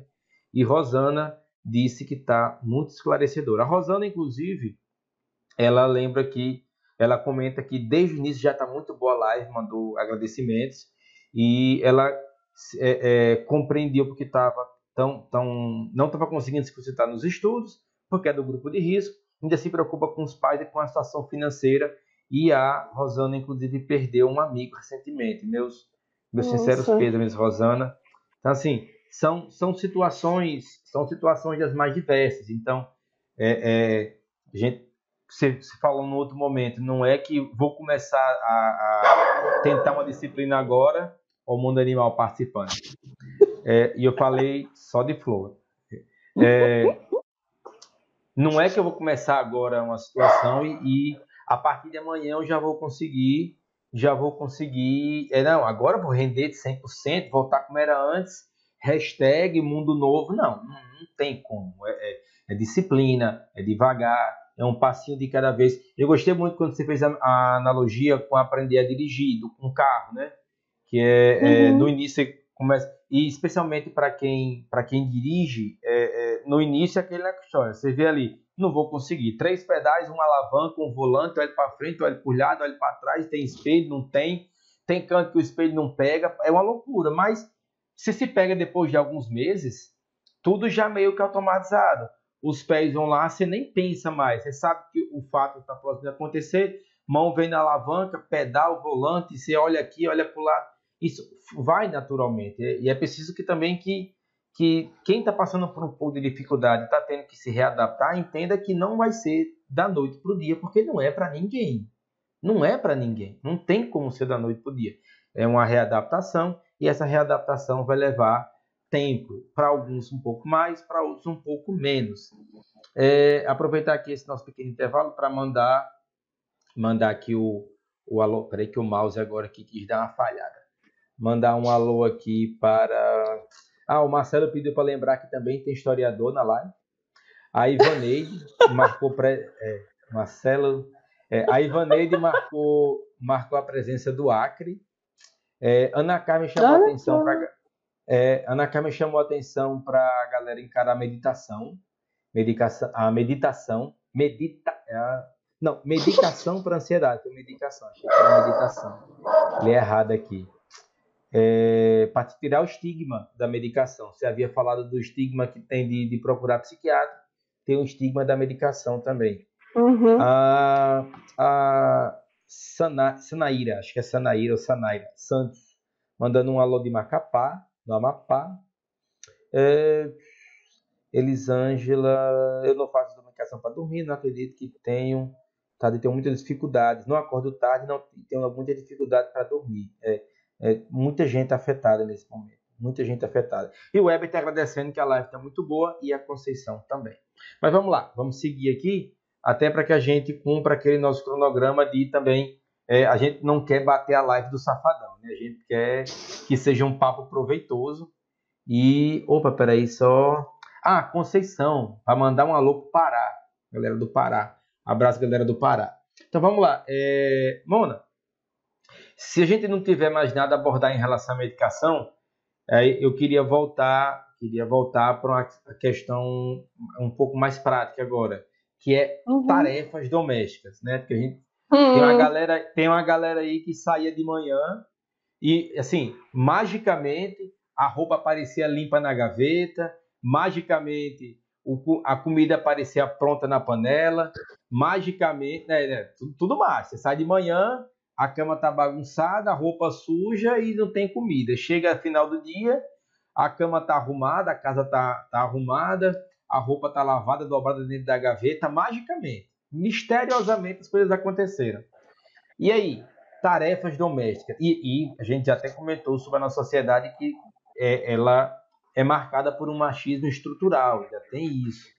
O fato das mulheres que já faziam jornada dupla e tripla, agora com um home office também e tentando conciliar tudo isso, é muito complicado. Vamos bater um papinho agora sobre é, como fica essa questão de tarefas domésticas. Eu queria ouvir a palavra de uma profissional, por favor.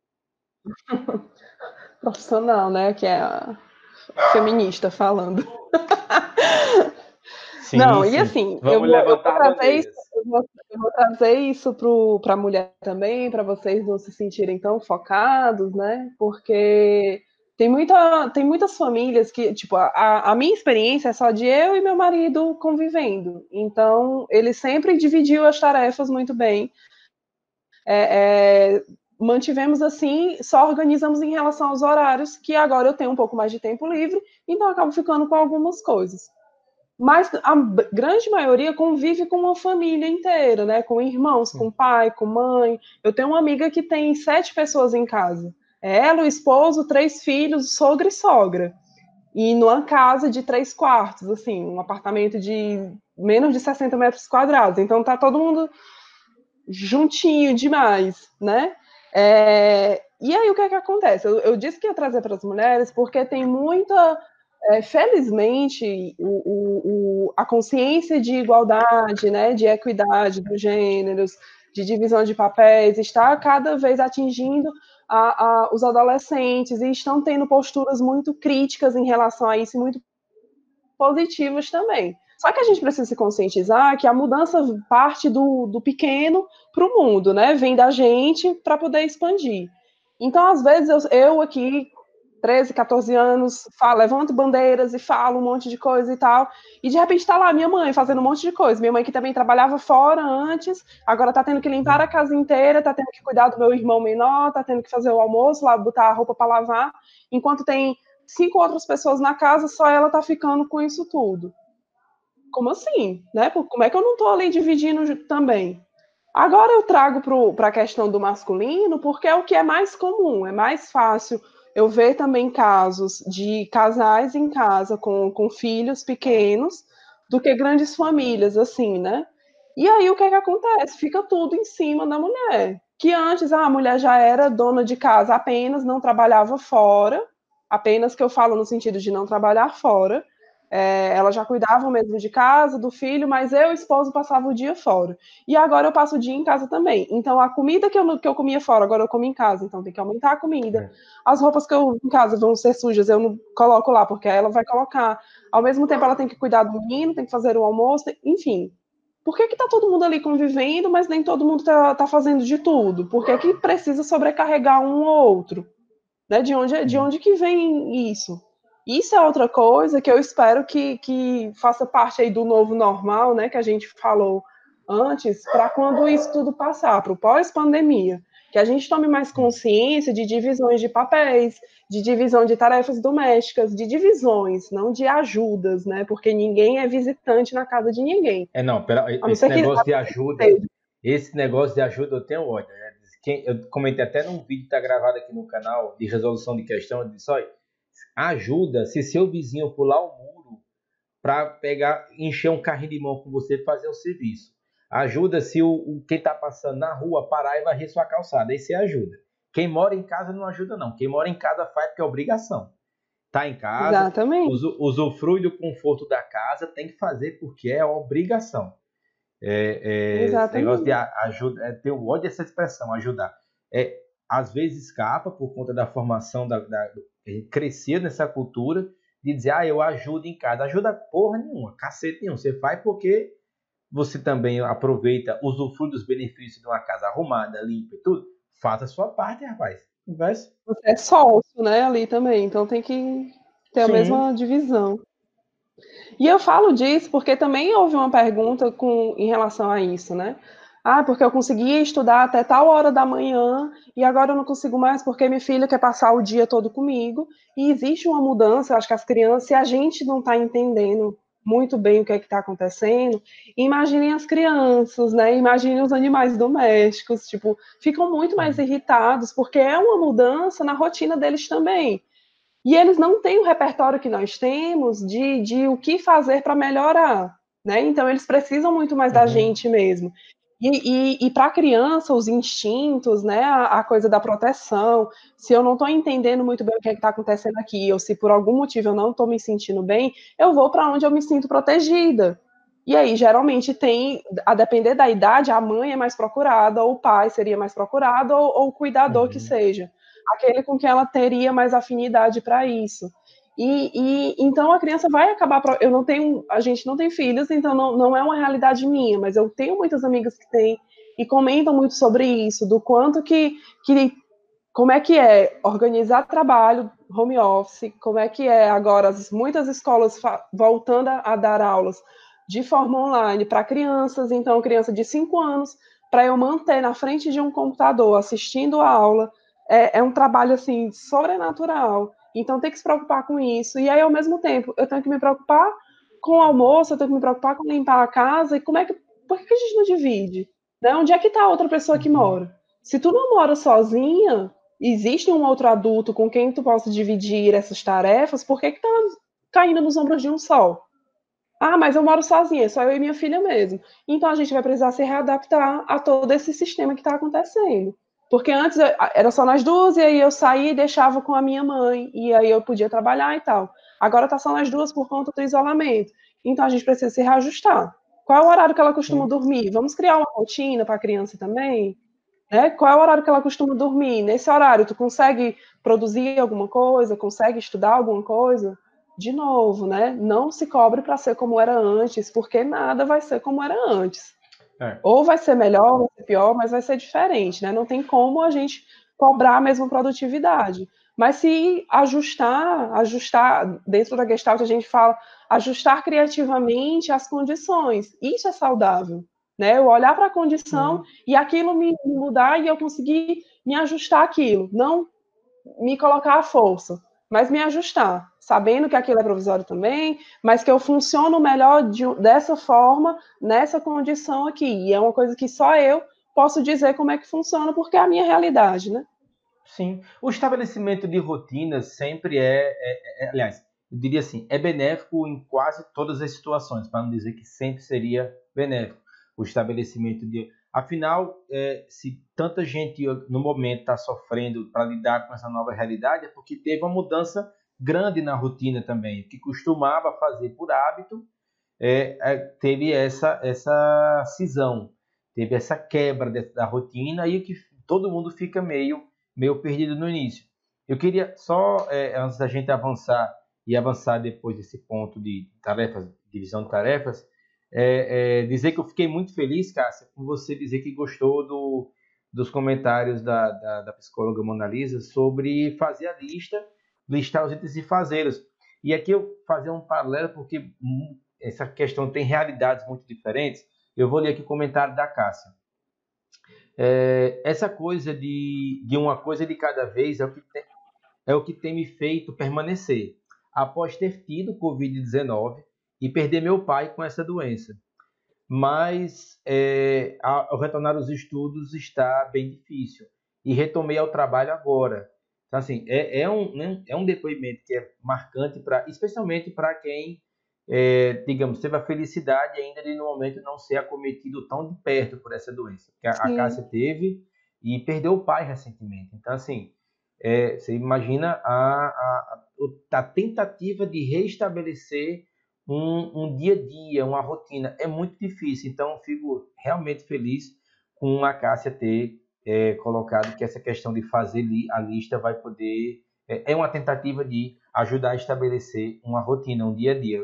Obrigado pelo seu depoimento, Cássia. Meus, meu imenso pêsame também, meus sinceros pêsames pela perda de seu pai. E enfrentar a doença também não deve ter sido fácil, mas uhum. conta, conta com a gente aqui para tentar estabelecer uma nova rotina, algumas, alguma técnica que possa ser feita para te ajudar, tá? A Gisele disse que lá na casa dela, essa mágica de sair voltar e estar tá arrumada nessa mágica não acontece. Essa mágica tem, mas tem, tem uma galera que pensa que acontece. Isso é muito comum e aqui é, elegendo, elegendo é, os nossos alvos é, para um número considerável de, de maridos e de filhos adolescentes. Tá? Isso acontece muito. Felizmente tem diminuído, mas acaba acontecendo muito também. A, do, a doença e, acomete mais nessa, nesse público, né? É, essa galerinha eles tendem a acreditar mais em mágica. Tendem a acreditar mais em mágica. E a Sanaira, é, falando da dificuldade que é trabalhar, e a filha dela costuma pedir, exigir muito da atenção dela. Filha pequena. É, tá isso aí. Então, é, vamos, vamos avançar para a gente esse último ponto, é, é, que você pediu a inclusão, eu acabei não perguntando muito sobre ele, porque eu também é, deixar umas coisinhas para ser, porque eu também estou assistindo. Também, eu, é, é, nós combinamos umas pautas, mas eu estou assistindo, não teria como a gente revisar o texto todo. Mas deixando um recado para a galera, é, para a galera que mandou perguntas, você percebe que a psicóloga Mona Lisa Bernardo, do arroba tornar-se presente, de vez em quando ela comenta sobre ah, as perguntas que eu mandei as perguntas que eu, que eu pedi à galera do curso preparatório, que vocês mandaram, responderam naquele link que eu mandei no formulário, eu encaminhei todas para a psicóloga, para a Mona Lisa, e a gente elaborou a pauta visando atender ao, ao que todos perguntaram lá. Sem tratar diretamente, respondendo um por um, como um questionário, mas abordando temas que foram eram, eram o ponto central dos questionamentos de todos vocês, tá? Então, uhum. Sobre tarefas de casa, acho que a galera deu para entender que dentro de quem mora na casa não ajuda porra nenhuma, né? Quem mora na casa faz porque é obrigação, tem que fazer mesmo. E se em outras circunstâncias já não era correto sobrecarregar uma das pessoas da casa, nesse momento menos ainda. Menos ainda eu vou sobrecarregar. Você falou, sete pessoas numa casa, por que só uma cozinha, arruma, lava e passa? Não tem condição. Negócio desse. Não tem. Não tem. Bote logo um algema, bola de ferro, amarra essa pessoa na, na, na lavanderia. Não tem, não, não vai fazer isso, é surreal. Então, eu, é, se você tem uma pessoa dessa dentro de casa, se é seu marido, se é seu filho adolescente, você pode pausar esse vídeo, voltar alguns segundos e botar ele para escutar, tá? Ah, e detalhe, eu preciso comentar um negócio no início. É, esse episódio, esse, esse papo, é uma live, né? Mas ele vai ficar disponível aqui no canal do YouTube. Vocês podem voltar a assistir a qualquer momento, pode ver no computador. E esse episódio eu também vou colocar aqui, ó, colocar no podcast. Eu tenho, tenho um podcast, é, é fácil de achar, tá lá, Prof. Valmir Soares Júnior, tá no Spotify, no Deezer, no Apple Podcasts e no Google Podcasts. Tá nessas quatro plataformas. vocês podem procurar lá, já tem vários episódios e esse bate-papo também vai estar na íntegra, na íntegra no, no podcast. Por isso minha preocupação com como é que o áudio estava tava saindo. Hanna começou de 7 horas, Hanna. Hanna entrou agora, faz tempo que começou. Hanna é do, do perfil Estude Todo Dia. Estude Todo Dia marcando. Hanna, vai ficar disponível, tá? O vídeo vai ficar. A gente tá quase acabando, estamos indo para o último ponto, mas não se preocupa, vai ficar disponível e você vai poder assistir na íntegra assim que acabar aqui. Eu já deixo disponível, você pode voltar a assistir tudo. Então, Moni, a gente tem um último ponto a tratar. É, eu já estou partindo para esses informes antes que eu esqueça. É, o nosso último ponto para tratar é sobre mudança de planos. Sobre que hum, algumas pessoas tinham planos de viagem, estudo, é, no, novos empregos e tudo mais. Ah, Hanna, me perdoe.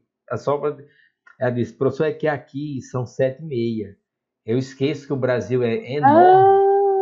E nós temos quatro fusos horários. Né? Colocar o horário de Brasília. É, vou lembrar de colocar o horário de Brasília, porque tem, estamos aqui, eu estou em Mossoró, no Rio Grande do Norte, a, a nossa querida convidada está em Limeiro do Norte, no Ceará, e nós estamos no fuso de Brasília, São Paulo e tudo mais. E tem a galera que não está nesse fuso. Mas não se preocupe, Hanna, minha querida. Você pode, é, você pode até já agora, eu acho que arrastar essa live para assistir desde o começo que ela não vai ser derrubada, ela vai ficar disponível, tá? Então, bem lembrado. Obrigado por lembrar que o Brasil é enorme e que tem gente do Brasil todo aqui. Mas vamos lá. Mona, sobre mudança de planos, sobre mudança de planos, o que, é que a gente podia abordar nesse aspecto? É, quando, eu, quando eu botei esse ponto, foi muito de, de olhar para algumas frustrações, né, de ter toda uma programação, é, aquela coisa do que eu falei que a gente supõe que controla as coisas, né, que a gente controla o que vai fazer, que a gente sabe exatamente como que vai ser, o que é que eu vou fazer depois, enfim. E, e de repente fomos arrebatados assim por algo muito maior, porque nós somos uma coisa muito pequena no universo mesmo lembrar disso faz com que a gente tome o nosso canto assim de que não não somos donos de tudo, inclusive do destino, não temos como ser, né?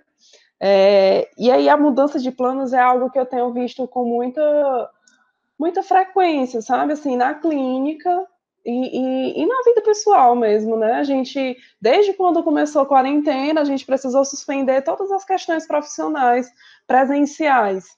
Então, é, é, nem tudo pode ser adequado ao formato online, porque existiam algumas, é, principalmente para a psicologia, na minha abordagem, né? A gente trabalha muito com questões corporais, com vivências, então é, é, tem gente que faz, mas eu ainda não me adaptei a, a, colocar essa, essa parte do humano por meio de uma tela. Então, ainda não faz parte dos planos mas mudar coisas que vinham sendo planejadas há vários meses, né, que vinham sendo nutridas, que, que vinha sendo depositada energia e de repente a gente precisou remarcar.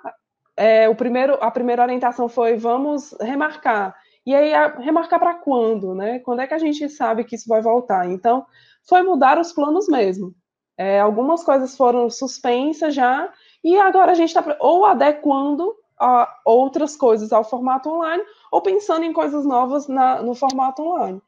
Mas voltando também para os teus alunos, né, que te acompanham, é, teve uma pergunta também em relação à prova, né, de que já vem tentando há algum tempo e que, e que vem, vem se sentindo desmotivado, que vem se sentindo é, é mais cansado, que o conteúdo está muito chato, que não consegue mais ler nada.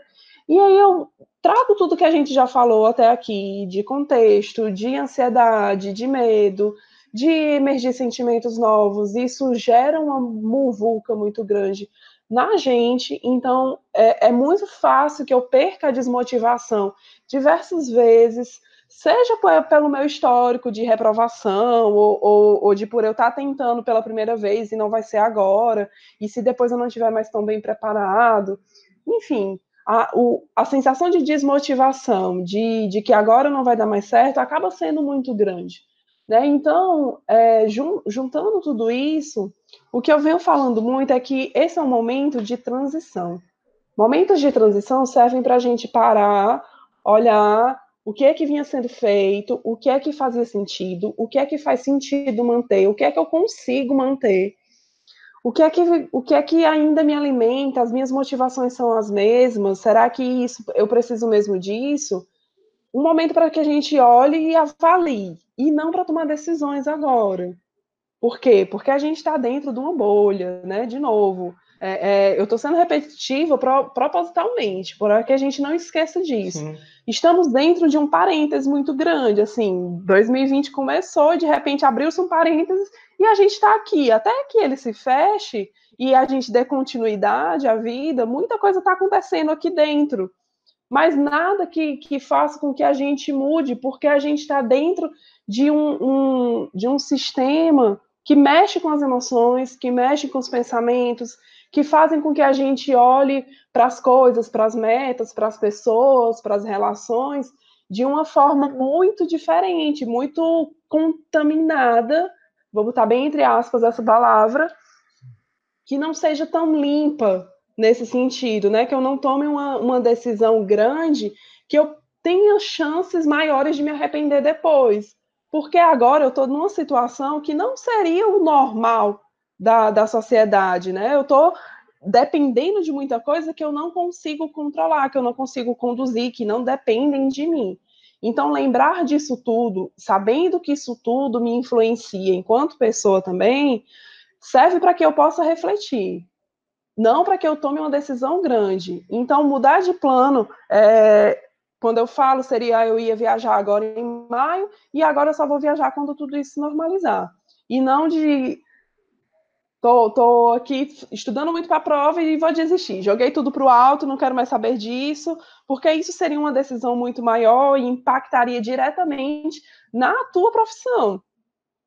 Se tu não tiver uma certeza, se for uma angústia que já vem desde antes e agora está se ampliando, talvez seja é, faça algum sentido decidir alguma coisa. Mas se foi algo novo que surgiu agora, no meio dessa explosão de emoções, desse turbilhão de sentimentos, de pensamentos diferentes, talvez a gente precise frear um pouco e retomar isso quando as coisas começarem a normalizar na nova realidade pós-pandemia, para a gente ver o que é que vai fazer sentido, o que é que precisa ser reorganizado, se eu preciso mesmo mudar os planos ou se eu só preciso readaptá-los para a nova realidade que vai surgir, que eu ainda não sei qual é. é essa, essa, essa, acho que você tocou num ponto crucial, que é essa, que essa nova realidade que a gente ainda não sabe qual é, essa falta de, de certezas, porque a gente constrói a vida baseada em muitas certezas, a gente sempre tem certeza de, de muita coisa, acha que está no controle, se abordou isso também, acha que está no controle quando vê uma situação que percebe que primeiro a gente não está no controle, e segundo, que a gente já não tem mais tanta certeza assim de muita coisa. Isso acaba afetando muito, acaba afetando muito o nosso, nosso dia a dia. Vê como a gente tem uma audiência qualificada, né? A gente falou do, de fazer uma listinha de tarefas e tal. A Hanna, que é do perfil Estude Todo Dia, se alguém quiser seguir, tá lá no, no Instagram. E tá aqui nos comentários, o Estude com Y, ponto todo, underline dia. Ela diz que usava esse método que é o Bullet Journal. É, eu acho que é assim que uh. pronuncia, que tem a, é a audiência, eu, eu digo, não, é lista de tarefa. A pessoa vem e joga na minha cara Bullet Journal. Então, obrigado pela é um, é um nome mais gourmetizado para a agenda, né? Sim, sim, sim. É uma agenda de tarefas, tal, toda, tudo arrumadinho e tal. Por, papelaria, então, para mim, tem funcionado. E, e foi massa ela falar isso, porque, tipo, eu, eu gosto muito de papelaria. Então, caneta colorida, a folha mais desenhadinha, é, é, essas coisas me chamam muito mais atenção e, para mim, me ajudaram na organização. Como a agenda do celular, por exemplo, não me ajuda. Ver os nomes, não, abrir eu uma... não consigo, eu não consigo usar a agenda calendário de celular, não rende para mim. Abrir o calendário do celular e ver aquele monte de tracinho, aquele monte de coisa que eu tenho que clicar para ver o que que é, me causava muito mais angústia do que ajuda eu nasci nos anos 80, eu tenho que usar isso aqui, é prancheta, prancheta e papel. Pois é, e aí, para muita gente, a, a, do celular já vai ser mais fácil, porque tá ali na mão, né? Já, já é mais prático mesmo. Por isso que eu digo, olha por que que funciona para você. para muita gente, a escrita vai ser muito mais eficaz, para outras pessoas, um alarme no celular vai ser muito mais eficaz. Então, veja o que é que, que faz mais sentido, né? Sim, só um parênteses, Joelma falou da dificuldade aqui, que, ops, corrigindo, eu me sinto sobrecarregada, porque quando peço ajuda dos filhos, as coisas são feitas pela metade, por isso prefiro fazer só. Joelma, o plano deles era esse, era fazer mal feito para você se encabular e fazer, não desista bota eles para fazer, continue aí, continue fazendo. E a Ivanilda. Olha é, a, nossa, usa... a nossa mania, né? Eu falo nossa, porque isso é muito do feminino também, de achar que só o nosso jeito que tá certo, e aí por isso que a gente tem que ir lá e fazer o trabalho dobrado. Faça, aí... mas faça por trás, né? Assim, que ele não veja, porque isso é uma forma de estimular, de ir aperfeiçoando é. também, né? Pois é, e, e aquela história, né, que a gente fala, o nosso bom nosso bom sotaque nordestino é só se é para fazer com as ventas, saia que eu mesmo faço. Aí faz de qualquer jeito, aí vai lá, a mãe faz, aí ele fica, ó, se eu, se eu fizer mal feito, a mamãe vai lá e a mãe vai lá e faz. Então, difícil. É, a Hannah diz que a, o bullet journal também estimula ela porque é uma terapia, né? É uma terapia também. Ana Carmen diz que eu estou ficando obsoleto, suas ventas, que eu estou ficando obsoleto. Eu sou um homem de tradições, eu, eu falaria de outro jeito. Mas, em relação, a gente falou em relação à mudança de planos, muita gente está tendo que passar por mudanças. Algumas, é, é, que assim, mudança faz parte da vida, né? A gente vive e sempre está passando por mudanças. O que está acontecendo agora, você usou essa expressão também, é que a gente está sendo empurrado, empurrado forçosamente para mudanças. Pronto, muitas categorias profissionais iam passando por transição de alguns anos para migrar para o home office. Só que agora a galera foi empurrada para o home office. E eu, eu, eu falo por experiência própria. Eu jurava que eu ia adorar, adorar, não, ia, ia ser incrível. O primeiro dia de home office ia ser, olha, produtividade a mil, não sei o quê. Não é, não funciona assim. Não funciona assim de jeito nenhum.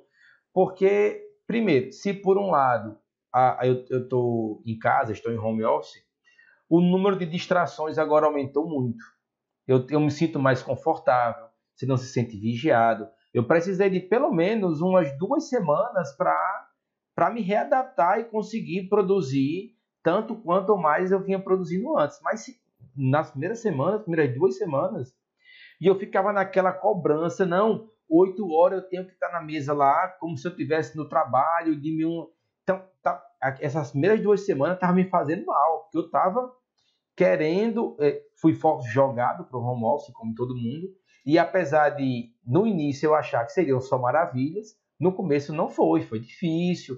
A disciplina, é o que a gente falou aqui, buscar a racionalidade na, no meio dessa loucura, buscar estabelecer algumas tarefas, horário, tomar banho, se vestir, vir como se fosse trabalhar, e com o tempo vai rodando dá uma semana, dá duas, vai rodando e aí vai vai ficando vai ficando melhor, vai fluindo melhor.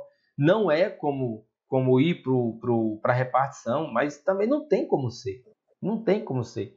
Não tem como. Não existe mais a, a, o mundo que a gente deixou antes da pandemia, não existe mais. A gente vai ter que encarar uma nova situação, novas circunstâncias, mudanças, mas que podem, com calma, com parcimônia, paulatinamente serem superadas. Né? Essa, todas essas mudanças. Vamos sentir saudade de algumas coisas que a gente sentia e vamos abraçar boas novidades, mas é entender que realmente vai haver mudança de plano. É, é, é, é, é fundamental que aconteça algumas delas, inclusive. A gente tem muita resistência à mudança porque olha de uma forma muito ansiosa, né? Assim, a ansiedade traz o trágico à tona. É, é como se, ai, mas aqui já está muito bom, por que, que eu vou mudar, né? Por que, que eu preciso me arriscar? E se for pior? Tá, mas aí no, no medo de se arriscar, tu deixa de viver também, né? É, é, o medo é muito importante para nos livrar de riscos. Mas se aquela situação nova não te põe em risco, por que não, né? Por que, que a gente não se arrisca tanto? Se arriscar mais, é, é, talvez seja um convite também disso tudo, né? Dá uma parada aí, olha para a tua vida, se arrisca mais na, nas coisas que fazem mais sentido, né? E não só é, é, ir seguindo como de uma forma muito robotizada, né? Mas ver o que é que, que dá para mudar e se joga mais também, porque, enfim, é, é, é, vida, né? E não só sobreviver. Sim, sim. É, é, tá tudo muito bom, né? A galera dando um feedback muito bacana. É, seguinte, é só responder aqui o pessoal. Conceição, ela perguntou se ele vai responder as perguntas especificamente de vocês. Conceição, toda essa, todo esse papo, todo esse momento foi estruturado sobre os temas centrais das perguntas de todos vocês que me mandaram. Então, assim, de, de maneira direta, objetiva e de maneira lateral, to, todos os pontos das perguntas enviadas foram tratados aqui, é, mas genericamente, sem dizer o nome de vocês, sem expor essa realidade não de vocês. Até porque alguns mandaram as perguntas de maneira anônima. Então, a gente buscou que esse papo atingisse todos os temas das, das perguntas e que tudo fosse tudo fosse contemplado, tá? É, deixa eu ver aqui, teve um comentário. Ah, a Hanna pediu para mandar um alô para Manaus, né? Manaus, alô Manaus. E próximo ano vai ter concurso do Tribunal de Contas do Estado. Aí, arrochando aí. É, a, o Ederson comentou que. Perdão, é porque a conta é do Ederson Gouveia, mas quem manda a pergunta é a Rosana Menezes. Essa tática de trocar de roupa como se fosse sair para o trabalho tem dado muito certo aqui em casa. E, e é você que está assistindo, está vendo essa live e não está mandando comentário nem nada, dá uma olhadinha depois nos comentários. Você pode encontrar pessoas em situações parecidas com as suas, porque eu acabo não conseguindo acompanhar todos os comentários, mas a galera faz, faz alguns comentários muito bons e podem ser muito, muito saudáveis, muito benéficos para você que está que está me assistindo. É...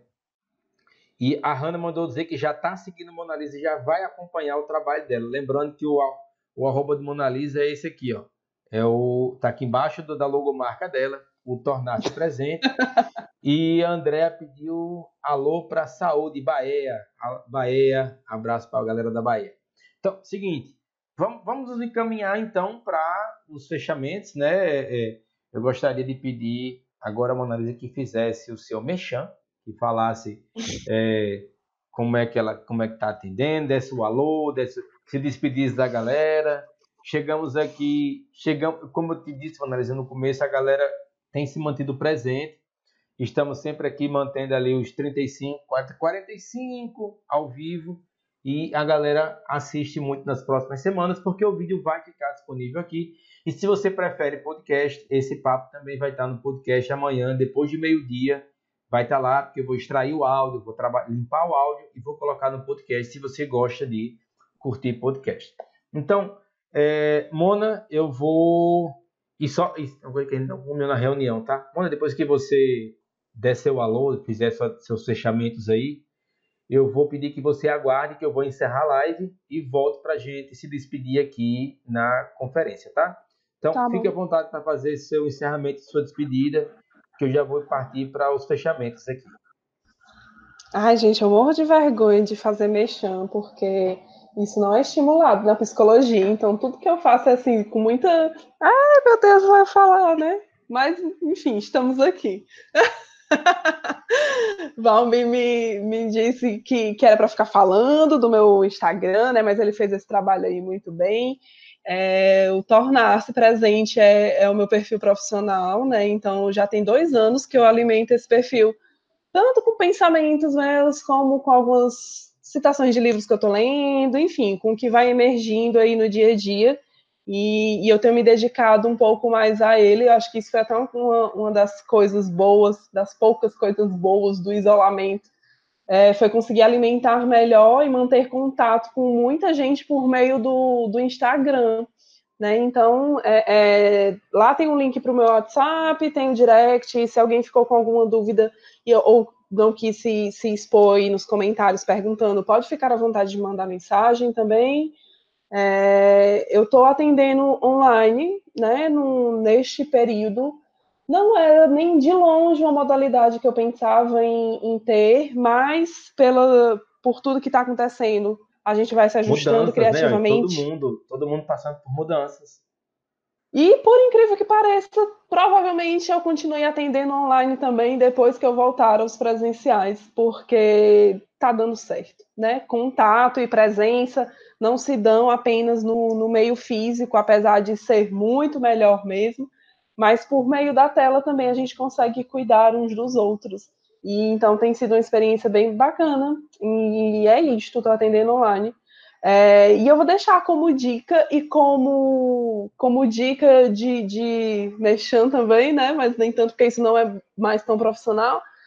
É, teve um, um, projeto novo que surgiu neste, nesta quarentena também, que foi um podcast meu e de uma amiga, mas completamente é. fora da psicologia, né? Então a gente conversa como se tivesse mesmo duas amigas conversando, é, sem se preocupar muito com teoria, então é uma conversa bem mais descontraída.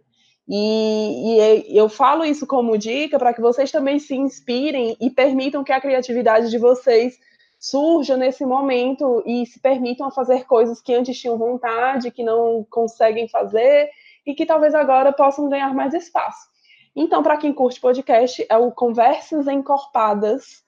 E ele só não está no Deezer, depois vou me, né? Vou perguntar como é que põe.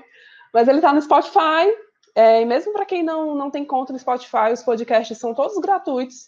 Dá para ouvir sem, sem propaganda, sem nada. Repete, tá no Spotify, repete, tá no Apple. Como é o podcast? Repete o nome do podcast. Conversas Encorpadas. Dá para achar lá no Tornar-se Presente? Tem alguma referência aí de lá já? Tem. Só não sei como. Porque assim, eu não vinculei tanto, justamente porque não era algo tão profissional. Mas tem uma postagem, uhum. uma das últimas postagens tem a nossa boa conversa, uma coisa assim, em, em uma das últimas postagens. De qualquer forma, é, é, o link do podcast, essa informação não está na descrição do vídeo, enquanto está rolando a live, mas aí eu, se você estiver assistindo, já no dia seguinte vai ter na descrição aqui do vídeo também a referência sobre o podcast da, da nossa amiga psicóloga Mona Lisa Bernardo e da amiga dela nesse papo, vai estar aqui na descrição também, tá? Quem, quem já quiser sair da live agora e já procurar o podcast, repete só mais uma vez. Conversas, conversas encorpadas. encorpadas. Né? Pronto, a Hanna já botou aqui, conversas encorpadas. É, já estão perguntando quando é que vai ter outra live com a psicóloga. É, já está perguntando ah, aqui, que a que psicóloga top. A Hanna já perguntou quando é que vai ter de novo, não sei.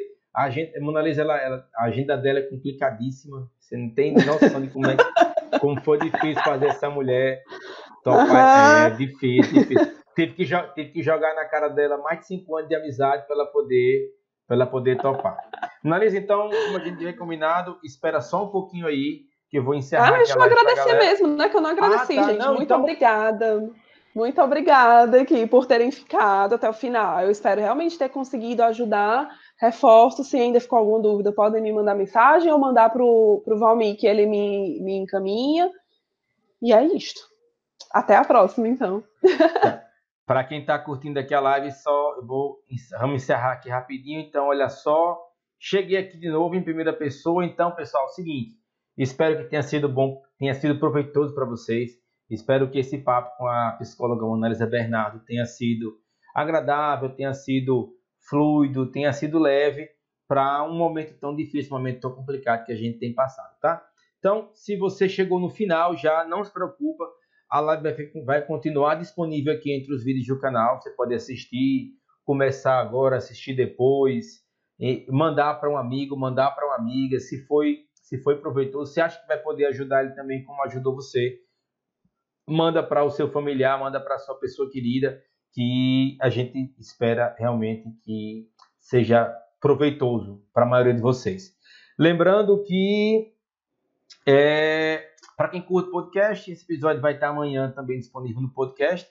E para encontrar a psicóloga Mona Lisa Bernardo, se encontra ela lá no arroba tornar-se presente, tudo junto, lá no Instagram. Vai ter a referência da, do, do Instagram dela aqui. É, a Hanna colocou, Hanna, eu também prefiro, Hanna. Esse, essa live ia ser no Instagram, mas não tem para onde correr não. Eu prefiro live, eu gosto mais de live no YouTube para a gente poder ter essa dinâmica aqui, eu acho melhor. Então, é seguinte, é, segue o perfil da psicóloga Mona Lisa Bernardo, curta esse vídeo, escuta lá o podcast, o meu, dela, e vamos passar por isso aí, um passo de cada vez, melhorando cada dia mais que o outro, tá? Então, galera, Cássia, boa noite, boa noite, Joelma, Hanna, a galera que ficou aqui até os finalmente ainda. A galera vai saindo no final, mas ainda ficamos os últimos, somos os últimos aqui. Galerinha, então, olha só, vou só fazer a transição aqui para o nosso banner de fechamento. Aguardo vocês semana que vem. Forte abraço, bons estudos e até mais.